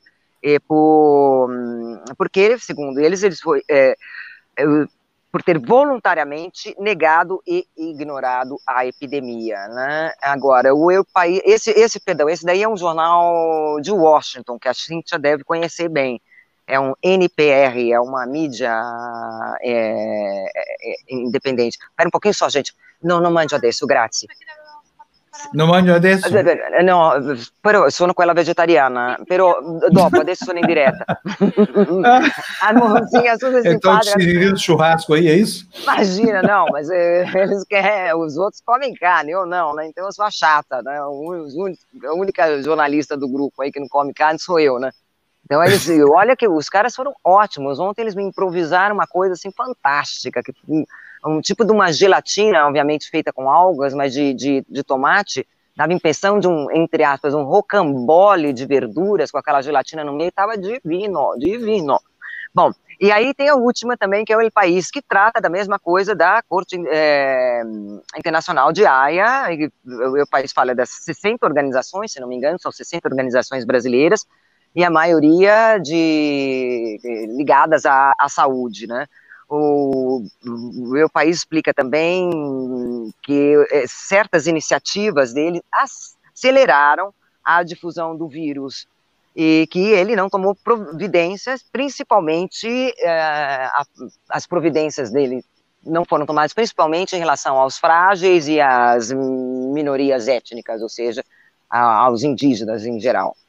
Então, Brasil continua, né? Agora, Beleza. essa questão da, da Corte de Haia, amanhã a gente pode debater melhor, principalmente com, com o Jamil, né? Que não é uma coisa fácil, não, essa, essa denúncia, viu? Gente, é, não é mesmo. Tá. Tem muita gente aqui dizendo, olha, estão menosprezando isso aí, gente. Aqui, ó, o Rony tá falando aqui pra gente, ó, o Bozo tá menosprezando a Haia. Tem gente batendo palma pro louco. É, eu também acho, sabe? Vai, deixa ele fazer as bobagens dele. Depois acerta as contas lá com o Tribunal Penal Internacional, né? E olha, quando acontecer isso, já acabou o governo, já acabou o poder, essa coisa toda. Então, Bolsonaro, meu amigo, olha, velho de guerra, eu vou te falar uma coisa. Tira o seu burro da sombra. O futuro tá vindo aí rápido, bem rápido mesmo, né? Aqui, ó, Bolsonaro, novo Pinochet, do Marcos Morgenstern. Olha aqui, ó, tem mais, ó, geografia geral. Como que é seu nome, geografia? Acho que eu, acho eu que não será condenado em Haia. Tem muita gente dizendo isso, né? Mas vai que. Né? O Tribunal é porque não é uma coisa simples, não, não é mesmo. É... O Tribunal Penal de Haia pega, inclusive, coisas da, da, do, do, da Convenção de Roma, né? Então não, não é simples, porque você tem que provar realmente a intenção de matar, você tem que. A, o extermínio, por exemplo, de uma de uma etnia, você tem que provar uma série de coisas que não é então, fácil, então, mas, gente. Mas olha, essas medidas como aquela de cortar a água dos índios, por exemplo, talvez caracterizem isso que está faltando. Quer dizer, que ele é xenófobo, racista, homofóbico e tudo mais, não há dúvida, né? Agora, daí a fazer do governo uma ferramenta dessa, dessas perversões, vai uma distância. Agora, eu acho que tem que denunciar mesmo, sabe? Deixa ele sofrer um pouco lá. Porque o que ele está fazendo com, com, com certas etnias no Brasil, né? Ele é um cara que se ufana de ser homofóbico. Sou homofóbico mesmo, com orgulho, ainda se orgulha disso, né? Bom, é isso aí. Deixa eu botar a Cintia aqui também na parada, que ela está aqui. Oi, Cintia. Bom dia, Good Cíntia. morning, Cintia. Good morning. Bom dia e good morning na nossa Bom telinha. Viu que hoje teve notícia aí da tua terra, de Washington, esse NPR. NPR, NPR é NPR. National Public Radio. É a rádio hum. nacional pública aqui na minha opinião, o melhor serviço de rádio. Uh, eu conheço um inglês que acha a NPR melhor do que a BBC, para você ter uma ideia. Uh, é, uma, é uma mídia extremamente confiável e excelente. Eles têm uns programas de rádio. Eu sou muito, eu adoro rádio, né? Então estou sempre ligada neles. Eles são ótimos. Eu, se, eu, se eu não me engano, a Silvia Poggioli, que é uma italiana que é a correspondente Isso, da Itália. ela Isso, aparece é. lá o tempo todo. É, eu sempre escuto ela. Silvia Poggioli, é, ela fala inglês é. com um sotaquezinho italiano super charmoso. Ela é bárbara, viu? Adoro a Silvia. É. Que ótimo, gente. Queridos, eu vou ter que deixar vocês. Tá bom, vai lá. Eu, eu, vou... é, tenho, eu tenho um vídeo de três segundos para você ver. Ah, então tá. Eu, eu Rapidinho, você que pediu, eu coloquei, olha aí. Ah! É o vídeo da minha varanda, olha aí. Nossa, Uau. que vista linda! Lá, Já sei onde você mora aí, Cintia. Amanhecendo hoje. Lá no fundo, se você olhar, tem, você consegue ver lá no fundo a, a Catedral Nacional lá em Washington. É esse prédiozinho maior que está lá embaixo. É, esse sol nascendo lindo. É, aí, hoje de manhã eu fui lá, eu vi o sol nascendo. Agora já está super claro lá fora, mas esse horário aí, eu acho que era umas seis horas, talvez, cinco e meia, estava assim. Tá bom? Pode ir agora. É, é, porque senão o pessoal me esgana, porque depois tem então vai, vai, preparar vai. o almoço lá para mim, especial, fala, pô, aquela chata daquela vegetariana, a gente prepara as coisas, ela não vem comer, né? Vai lá. Da mulher veio me chamar aqui, né? Tá bom, Ei, a senhora então. não vem comer? Tá bom, gente. Vou comer e beber, tá? Tá. Vai lá, um beijo para você. Não, não tá? vou conseguir beber essa hora, não. Tá muito cedo. Muito Lembra calor, dos pobres. Cedo. Lembra dos pobres aqui, tá? Na hora de degustar tá esse vinho aí maravilhoso. Um beijo para você. Okay. Beijo, gente. Tchau, tchau. Tchau, tchau mama. Ô, Cíntia. Diga. Cíntia, por falar em vinho, o, não tem nada a ver, né? O Trump continua mandando agente federal para tudo quanto é lugar aí, né? Isso, então, é. Estava aqui na minha lista de coisas. Mandou mais uma mais tropas federais para Portland, especialmente para Portland, mas em um monte de outras cidades, como a gente já tinha dito ontem, mandou mais agora. Eles estão, Fábio, eu não tenho dúvidas, eles estão procurando uma encrenca grande para conseguir é, colocar na campanha do Trump o rótulo de lei e ordem, que é o que ele está querendo, né? Para ver se o povo esquece do coronavírus. É isso. Vai ser, vai ser complicado isso aqui. E, e, e não está dando resultado com a opinião pública americana, né?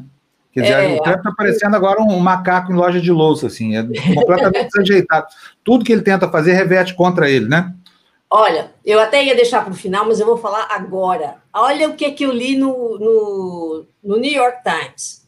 O Trump, ele ficou com inveja do Anthony Fauci, que é o infectologista aqui, porque o Anthony Fauci foi convidado pela, pelo time de beisebol aqui de Washington, né, os Washington Nationals, para fazer o primeiro lance, aquele lance cerimonial do começo da primeira partida deles lá.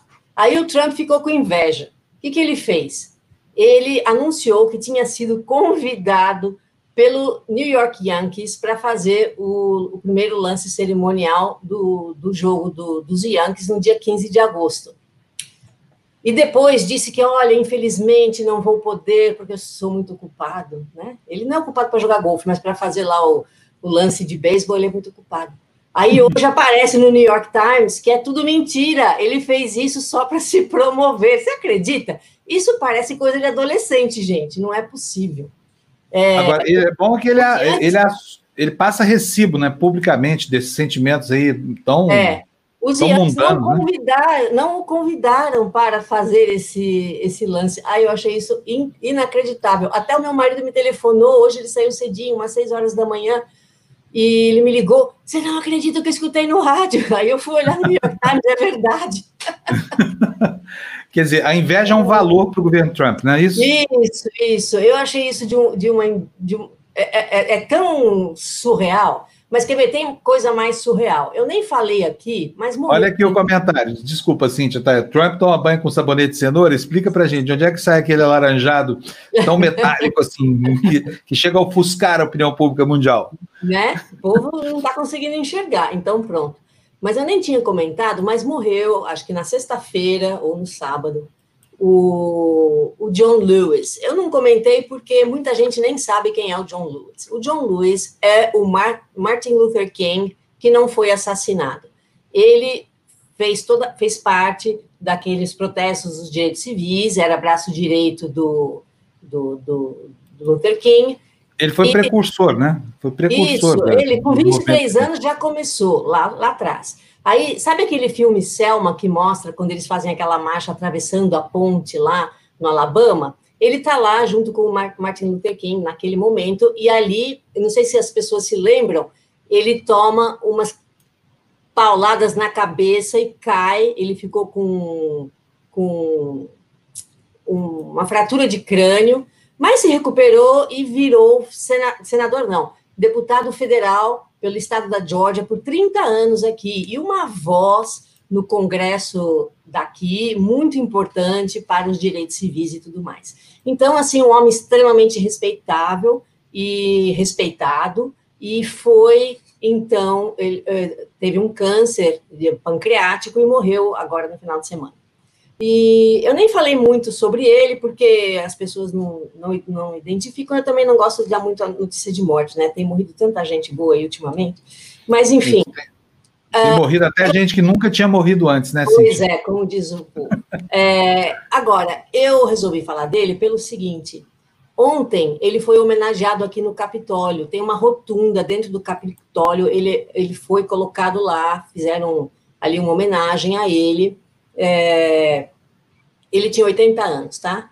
Quem foi lá?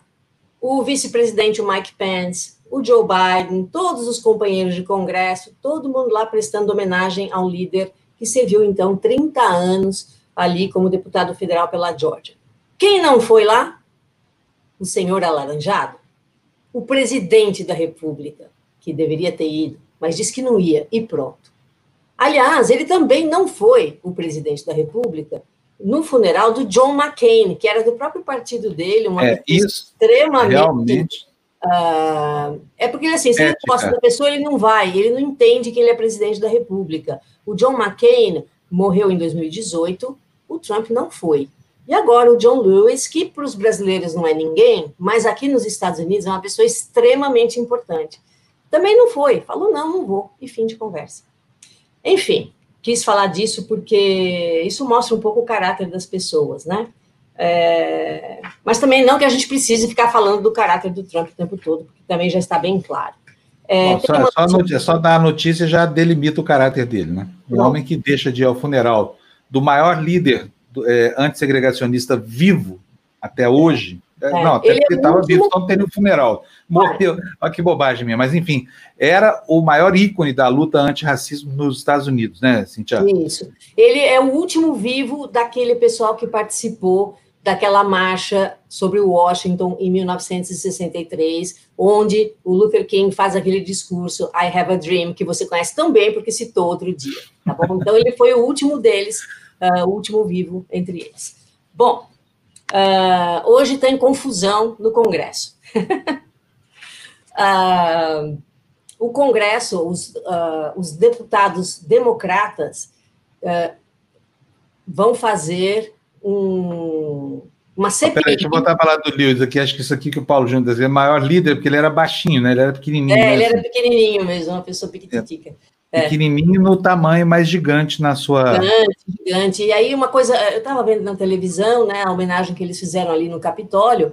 Não sei se as pessoas já entraram no Capitólio, na rotunda do Capitólio, a acústica ali é muito impressionante. Então, durante a, a homenagem ali, colocaram a voz dele falando, né? Ele fazia uns discursos muito interessantes e então é, é uma coisa bem emocionante assim, né? É engraçado como tem, né? Aqui nos Estados Unidos alguns líderes que têm esse dom da palavra, uma coisa meio inata, é, e a gente fica só admirando quando eles falam, porque uma vez uma pessoa me falou aí no Brasil, puxa vida, qualquer americano que fala na televisão fala direitinho eu achei, eu comecei a observar, né? Você vai, qualquer, vai entrevistar qualquer um na rua, as pessoas uh, se expressam de uma maneira clara, é interessante isso. Bom, o que, que vai acontecer hoje aqui?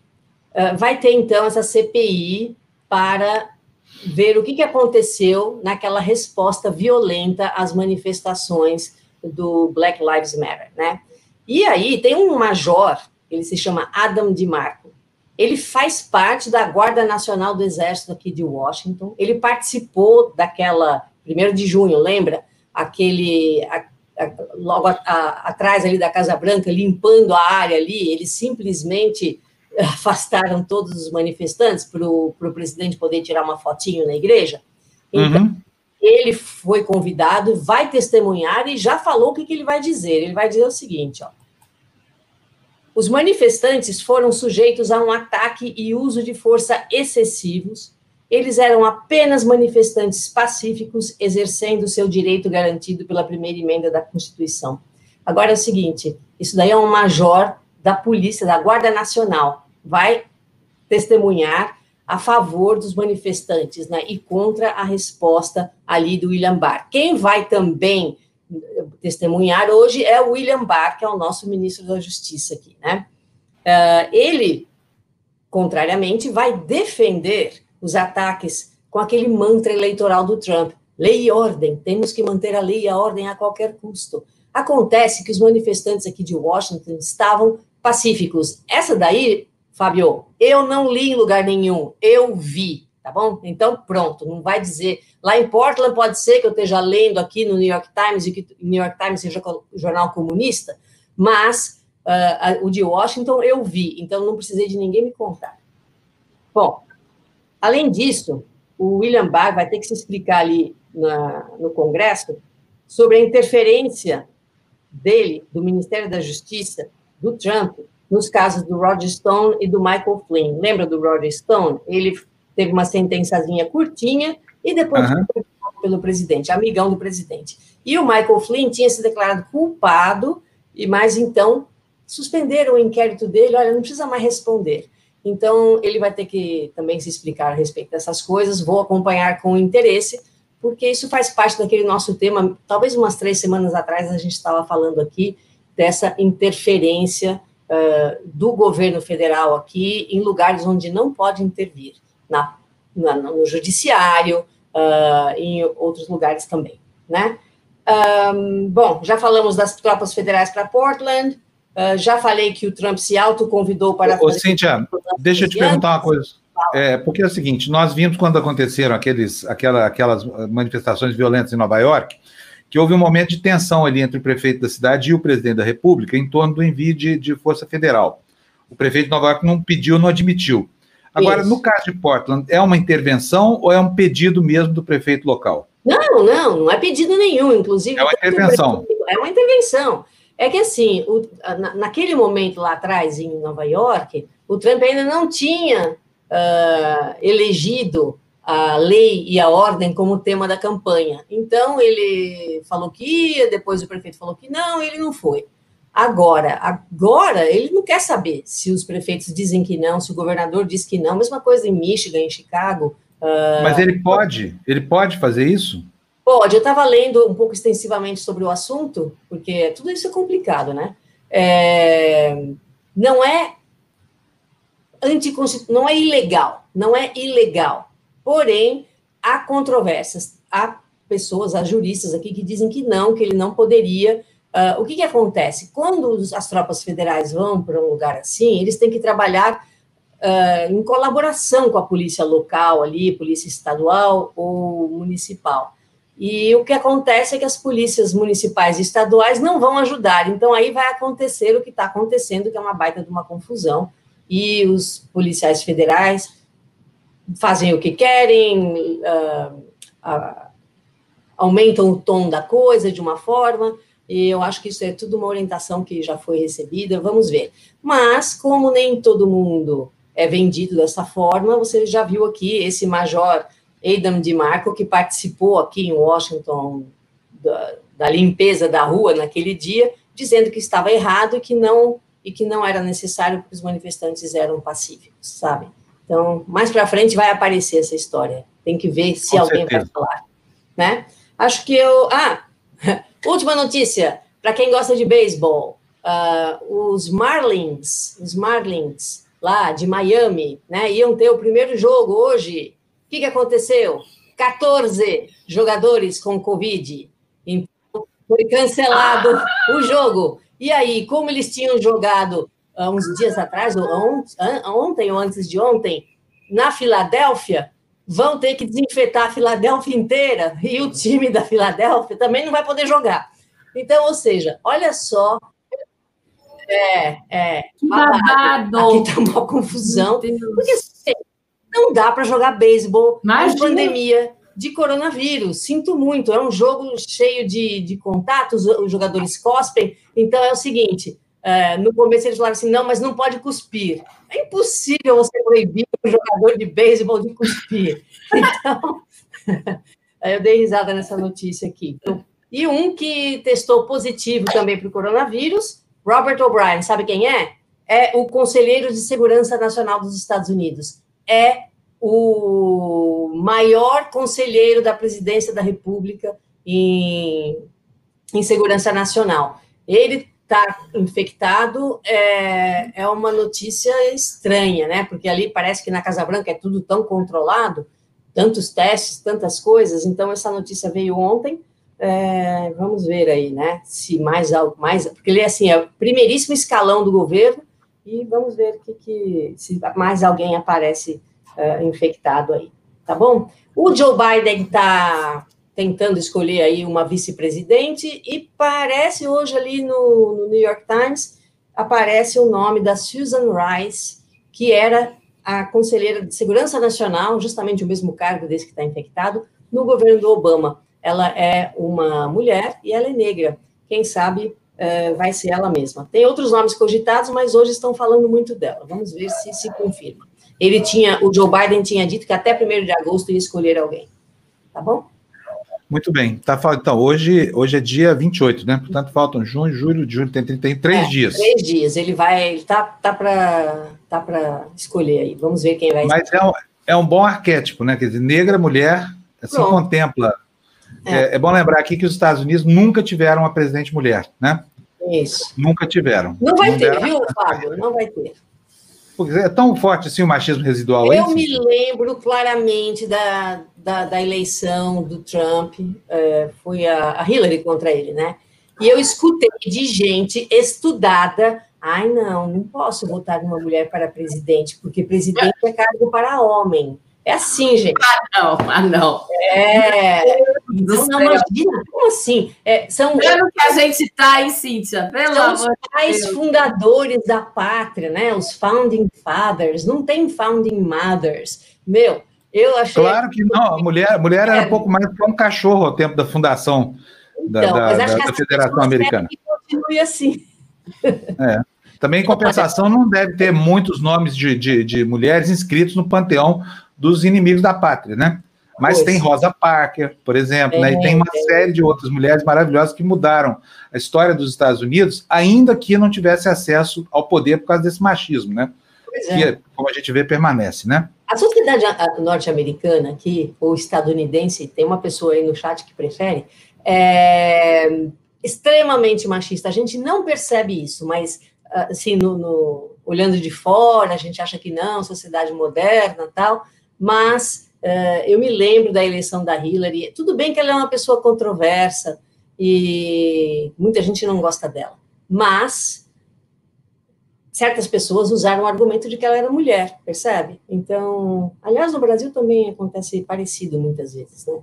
Ah, Por isso que eu ainda acho, até hoje, que a eleição do Obama foi um ponto fora da curva, para usar uma expressão do Barroso aqui.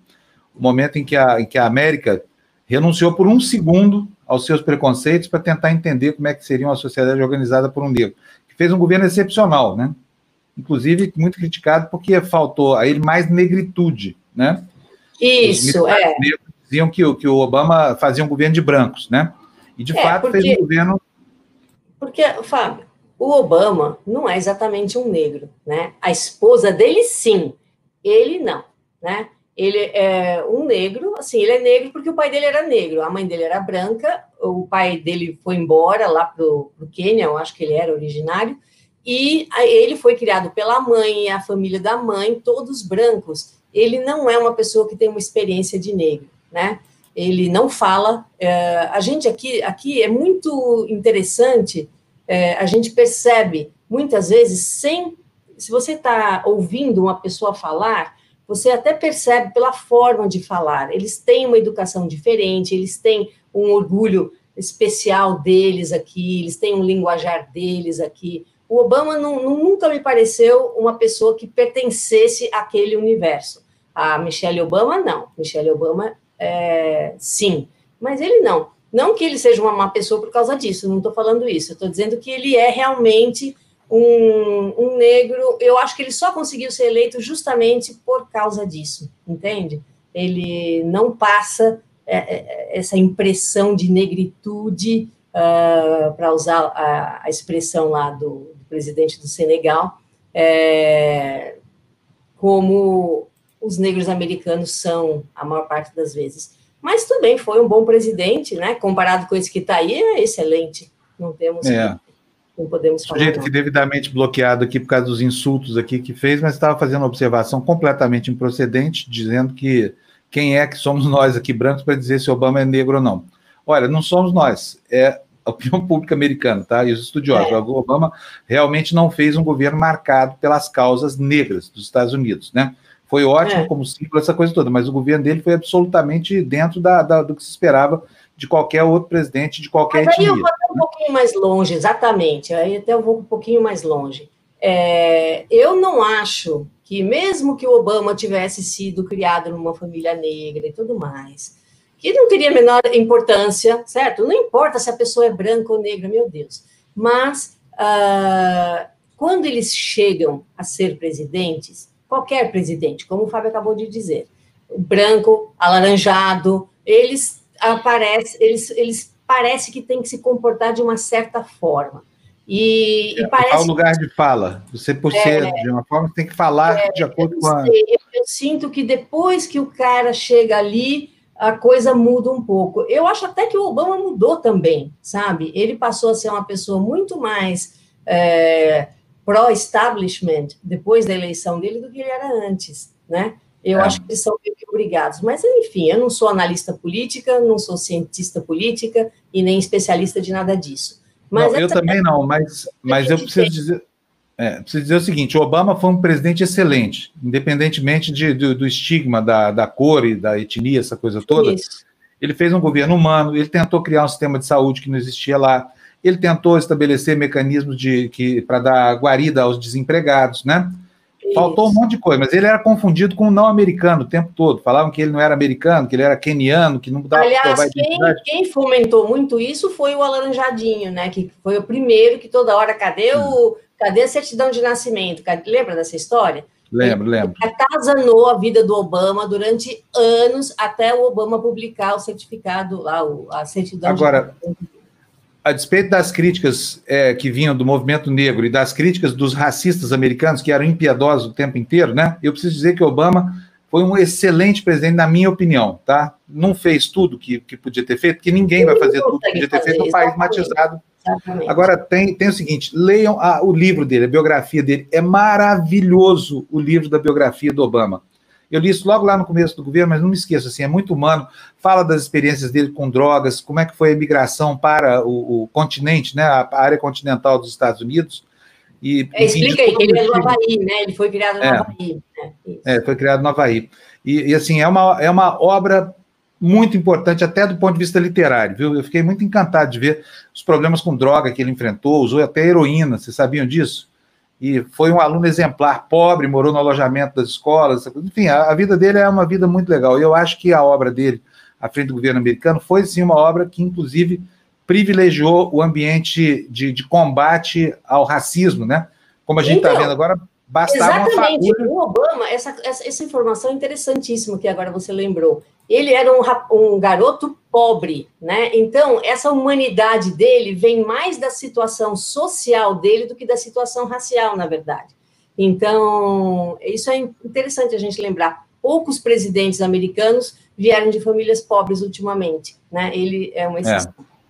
É. Quem esperava que ele fosse um pantera negra se frustrou. Isso, Agora, exato. quem esperava que ele fosse um presidente de todos os americanos, independentemente de qualquer tipo de matriz de raça, etnia, essa coisa toda, é, ficou satisfeito com a obra dele, né? E eu acho que ele é um, é. um sujeito que para sempre na história. Eu pessoalmente tenho algumas algumas críticas uh, mais relacionadas ao que estava acontecendo durante a presidência do Obama no Brasil porque, como a gente sabe, uh, houve muita interferência norte-americana na situação política do Brasil e não foi nesse governo de agora, foi no governo do é. Obama. Então, não, assim, é eu estou falando, quando o cara chega lá, ele meio que entra no, no na dança e, e, continua usando a América Latina como seu quintal. O Obama não foi diferente, infelizmente. A gente é. tinha alguma esperança, mas não foi diferente. O Anderson Cosamo está dizendo aí, o Obama, o Obama é um Sérgio Camargo que deu certo. Não é não, viu, Anderson? É muito melhor. é muitas vezes melhor do que o, o Sérgio Camargo é uma pessoa que afronta a negritude. Né? Ele afronta de maneira jocosa mesmo, ele está nem aí para essa questão. E imagina, é como o, o, Obama, de repente, querer pegar lá um federado, lá, sei lá, um general, qual, fala um general aí do, do, do tempo da, da Guerra de Secessão, general federado, Cíntia. O... Vamos lá. Uh, federado do Sul. É. General um dos defensores da escravidão. General Lee. General Lee. General Lee, por exemplo, é. É como se a gente pegasse aqui o General Lee e, de repente, erguesse o General Lee, né, a símbolo da, da, da União, entendeu? Isso não houve no, no governo Obama. Né? Longe disso, pelo contrário. Quer dizer, nunca privilegiou algo segregacionista. E a gente não viu durante o governo Obama nenhuma manifestação desses grupos segregacionistas que agora estão tão à vontade lá nos Estados Unidos, né? É, isso aí. Inclusive é a Ku Klux Klan, etc, etc. Então, acho que ele, ele serviu sim à causa da negritude, ainda que não tenha tido uma ação panfletária, né? Não era o caso. Talvez exato, a América exato. não tivesse preparado. Eu não acho que ele é antinegro, nada disso, imagina. É, é, é só é. que ele não tem as mesmas experiências de base como a, os outros negros aqui. Ele tinha em comum com os outros negros essa desav desvantagem, não, como é que fala isso? Desvantagem. Desvantagem, desvantagem. É, olha a língua indo embora, olha o português é, saindo é, dela. Desvantagem econômica, que isso sim ele tinha como os negros costumam ter aqui nos Estados Unidos, que é, obviamente, a parcela mais pobre junto com os hispânicos da população. Tá bom? É isso aí. Tá bom. Então, um beijão para você. Beijo, a beijo. lei estapafúrdia de hoje vai ter no Tertúlia? Vai ter. Aliás, eu estou mudando de ideia, porque eu estou achando tanta lei, Fábio. Eu vou continuar falando das leis. Isso, boa. As pessoas gostam muito. É, é muito louco. Isso, então tá, eu isso, vou falar uma leizinha para vocês. Isso nos faz, essa história que a, que a Cintia conta aqui todo dia, nos faz, elas nos fazem sentir menos o complexo de vira-lata, né? Porque senão, Exatamente, vemos... mas essa é a ideia, essa é a ideia. Fala, é. gente, é. não são só vocês que têm problemas, olha o que está acontecendo aqui. É, exatamente. Muito estamos bom, muito tá mais próximos do continente. Não estamos sós, é. né, filho? Não estamos Talvez sós. o general Pazuello tenha razão. O Nordeste brasileiro está sendo muito influenciado pelos Estados Unidos. Vamos lá, gente. Cíntia, um beijo para você. Até daqui a pouquinho, tá? Beijo. Olha, temos aí que começar a nossa corridinha. Beijo. Não vamos de corridinha ainda, porque faltam ainda quantos? 13 mil? Vamos de corridinha, sim. Tem muita notícia para ler aqui ainda. Fernando, afina os seus dedos aí nesse negócio. Vai lá. OMS, pandemia da Covid-19, é de longe a pior emergência global da saúde, Lu. É corridinha, não, né? Não, não, volta, é volta. Vamos ler, vamos ah, ler. Então tá bom. A pandemia do novo. Tá bom. A pandemia do novo coronavírus, que já infectou mais de 16 milhões de pessoas em todo o mundo, e de longe a pior emergência global de saúde já enfrentada pela Organização Mundial de Saúde, disse ontem o diretor-geral da entidade, Tedros Adhanom. Em coletiva de imprensa na sede da entidade, em Genebra, Adhanom voltou a defender medidas de isolamento e de proteção individual, como máscaras para conter a Covid-19. Muito bem, próxima notícia na tela, Fernando. Onde é que está? Está aí, regras de ocasião. Câmara deve votar novas normas urbanísticas durante a pandemia. Pode ler, Lu. Após uma série de idas e vindas na Câmara Municipal, a polêmica proposta da Prefeitura de flexibilizar regras urbanísticas durante a pandemia pode chegar a um veredicto final. Ontem tiveram início as articulações entre vereadores que esperam colocar a pauta em votação ainda hoje. A movimentação começou depois que o presidente do Tribunal de Justiça, desembargador Cláudio de Melo Tavares, liberou na sexta-feira a tramitação do projeto de lei complementar 174 de 2020, que estava suspensa por uma liminar. Entre outras coisas, o Ministério Público Estadual alegou há duas semanas que as medidas pretendidas pela Prefeitura permitem a legalização de construções irregulares, o que poderia favorecer milícias que exploram negócios imobiliários clandestinos em comunidades do Rio. Muito bom. Vamos passar logo para a próxima notícia. Mais uma notícia sobre o Rio de Janeiro. Deixa eu ver aqui, botar na minha tela aqui. Olha só, sugiro a você que reflita antes da Lu ler essa notícia sobre oferecer ao prefeito do Rio de Janeiro uma chance de se redimir com, com relação ao carnaval, porque ele vai terminar o mandato dele sem ter pisado na Sapucaí. E agora está aí com relação ao Réveillon, que é uma festa popular que gera muitos recursos lá para o Rio de Janeiro, mas não tantos quanto o Carnaval, né? Ela está aí essa manchete que vocês vão ver na tela aí. Crivella quer consulta popular sobre Réveillon. O prefeito diz que moradores do Rio precisam superar as dores causadas pela perda de milhares de pessoas durante a pandemia. Abre aspas. Choramos nossos mortos, erguemos a cabeça e seguimos em frente, afirmou. É porque esse danado desse prefeito lá não perdeu ninguém da família dele, né? A hora que perder, quero ver se vai escrever uma bobagem dessa aí. Mas, enfim, leia para gente, Lu, por favor. A Prefeitura do Rio ainda estuda opções para a comemoração da virada de 2020 para 2021. A tendência agora é realizar uma consulta popular para saber se a população quer ter uma festa de Réveillon. Não sei se a população do Rio se sente bem em fazer uma festa depois de perdermos tantas almas. Vamos estar todos lá ou vamos fazer só os fogos? É muito recente nossa tristeza. Vou consultar a população, mas neste momento ainda estamos meio tontos, disse ontem o prefeito Marcelo Crivella. Muito bem. Então, vamos fazer um plebiscito sobre o carnaval também, viu, prefeito? Não pode esquecer é. que o carnaval é a maior festa popular do mundo. Está preocupadinho com o Réveillon aí? Por que, que não tem a mesma atitude em relação ao carnaval? Por puro preconceito religioso, né? Queria banir o carnaval do Rio de Janeiro, prefeito Marcelo Crivella. Bom, uh, vamos lá, Anderson Cosamo. Digo, Fábio, ele jamais negou as raízes, não culpa os negros pelo que ele se tornou. Estudar e vencer na vida não pode ser motivo para culpar os negros. O Obama nunca negou. É verdade, sim, tem razão. Nunca negou. O que eu disse aqui é que ele não fez um governo que, que o movimento negro esperava. Aliás, a América pôde se regozijar de um período na sua história que foi um período de comunhão interracial, né? não deu certo, porque, enfim, os preconceitos são muito arrigados, você não mata uma cultura, ainda que ela seja evada por preconceitos, né? Então é o seguinte, para corrigir a, a, a, história dos Estados Unidos, vai ser preciso ainda muita luta e vão ser necessárias muitas gerações para vencer o preconceito. Como a gente vê tal lá, tanto lá quanto cá, parece que todas as campanhas de esclarecimento, todo o cabedal de informações que apareceu aí, é, é, no sentido de, de, de, de, aplacar essa, essa insólita diferença racial entre humanos, né? Que é uma coisa absurda. Tudo isso parece que não surte efeito ao longo da história, né? O respeito talvez tenha aumentado um pouco, mas no fundo, os preconceitos, especialmente o racismo, ainda continuam vivos entre nós, né? Ainda continuam vivos entre nós. Eu, pessoalmente, acho que o Obama fez um grande governo e vejo nele um líder negro também, embora ele não seja propriamente um militante dos movimentos negros, né? Mas, enfim, é um sujeito que pensava inclusivamente é, em todo mundo, não apenas na sua etnia. Acho até que a América não teria suporte para um, um, um, presidente militante, né? Infelizmente. Vamos lá, então, para a próxima, para a próxima notícia, Fernando. Estamos quase acabando aqui. Tripulantes rejeitam proposta e Latam pode demitir 30% do seu qual, ou seja, de cada 10, 3 perderão emprego. A Aérea propôs redução permanente de salário.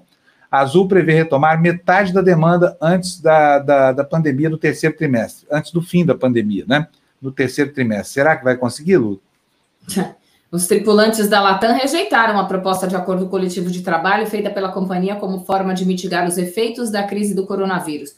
O acordo com regras para redução de jornada e planos de aposentadoria e demissão voluntária foi rejeitado por quase 90% dos tripulantes. Com a rejeição do acordo, a companhia pode iniciar um programa de demissões que poderá atingir 2 mil comissionários e 700 pilotos, número que representa pouco mais de 30% do quadro. Uma nova reunião com o Sindicato Nacional dos Aeronautas foi agendada para hoje.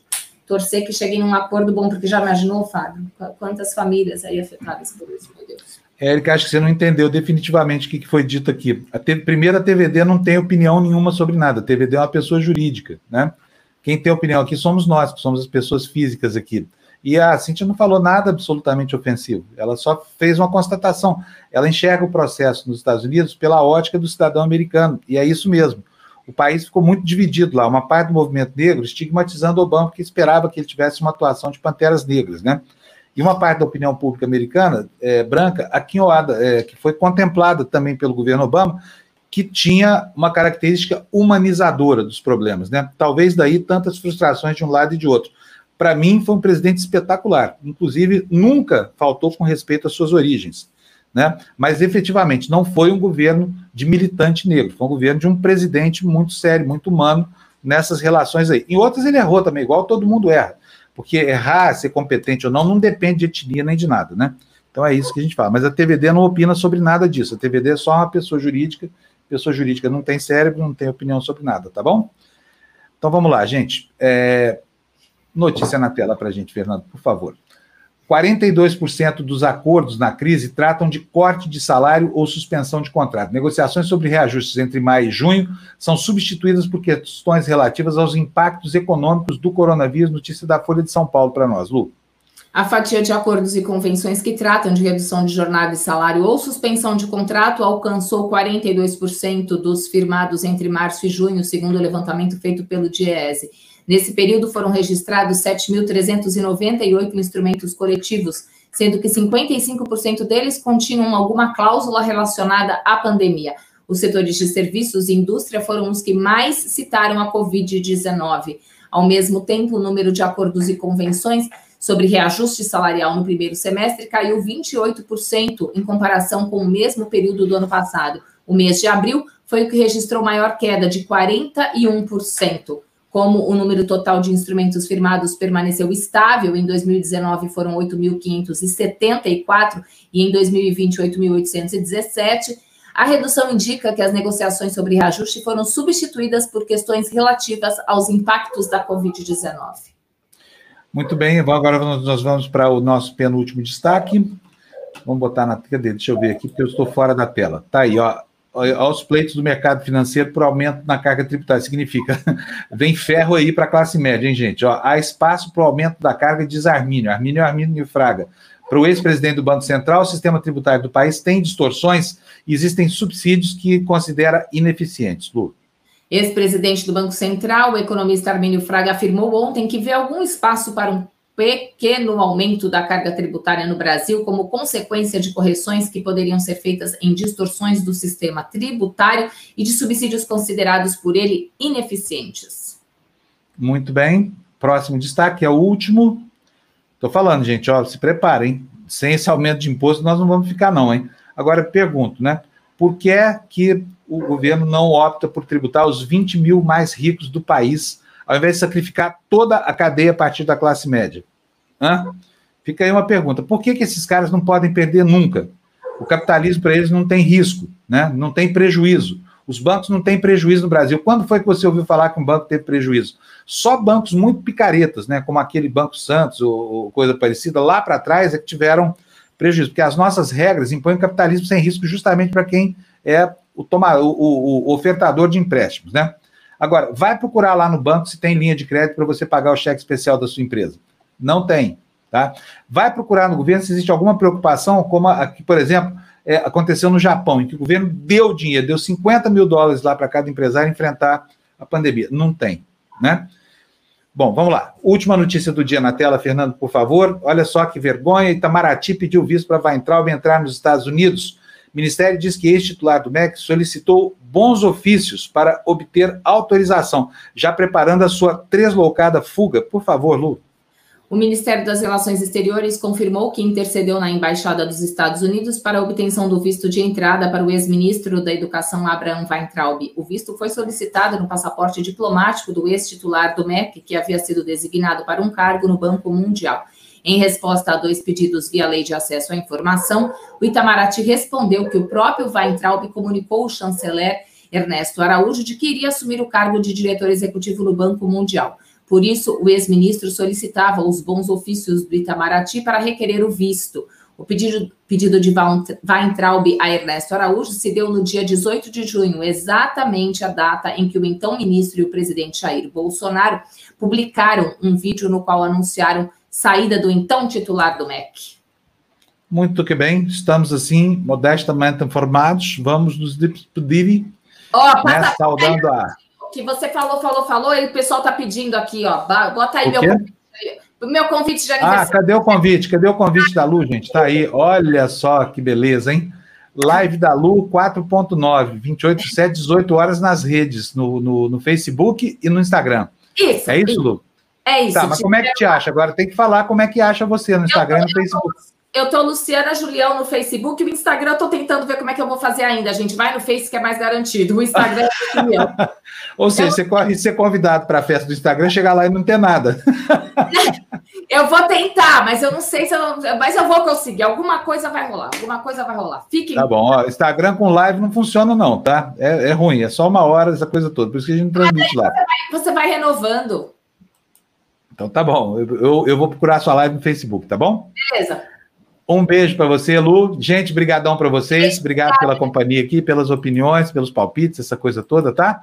E olha aí, ó, dá um jeito. O Valder não tem Face, o Valder é, é, é, VIP aqui. Tem que arranjar um jeito de botar um Instagram para ele, tá bom? Ele vai no Instagram, eu vou dar meu jeito, pode deixar. Gente, gratidão por todas as mensagens. Desculpa não poder responder todas, tá bom? Mas eu tô tentando. É isso aí. Bom, bom dia para vocês. Boa terça, até daqui a um minuto e meio no Tertúlia. Aliás, já está começando o Tertúlia.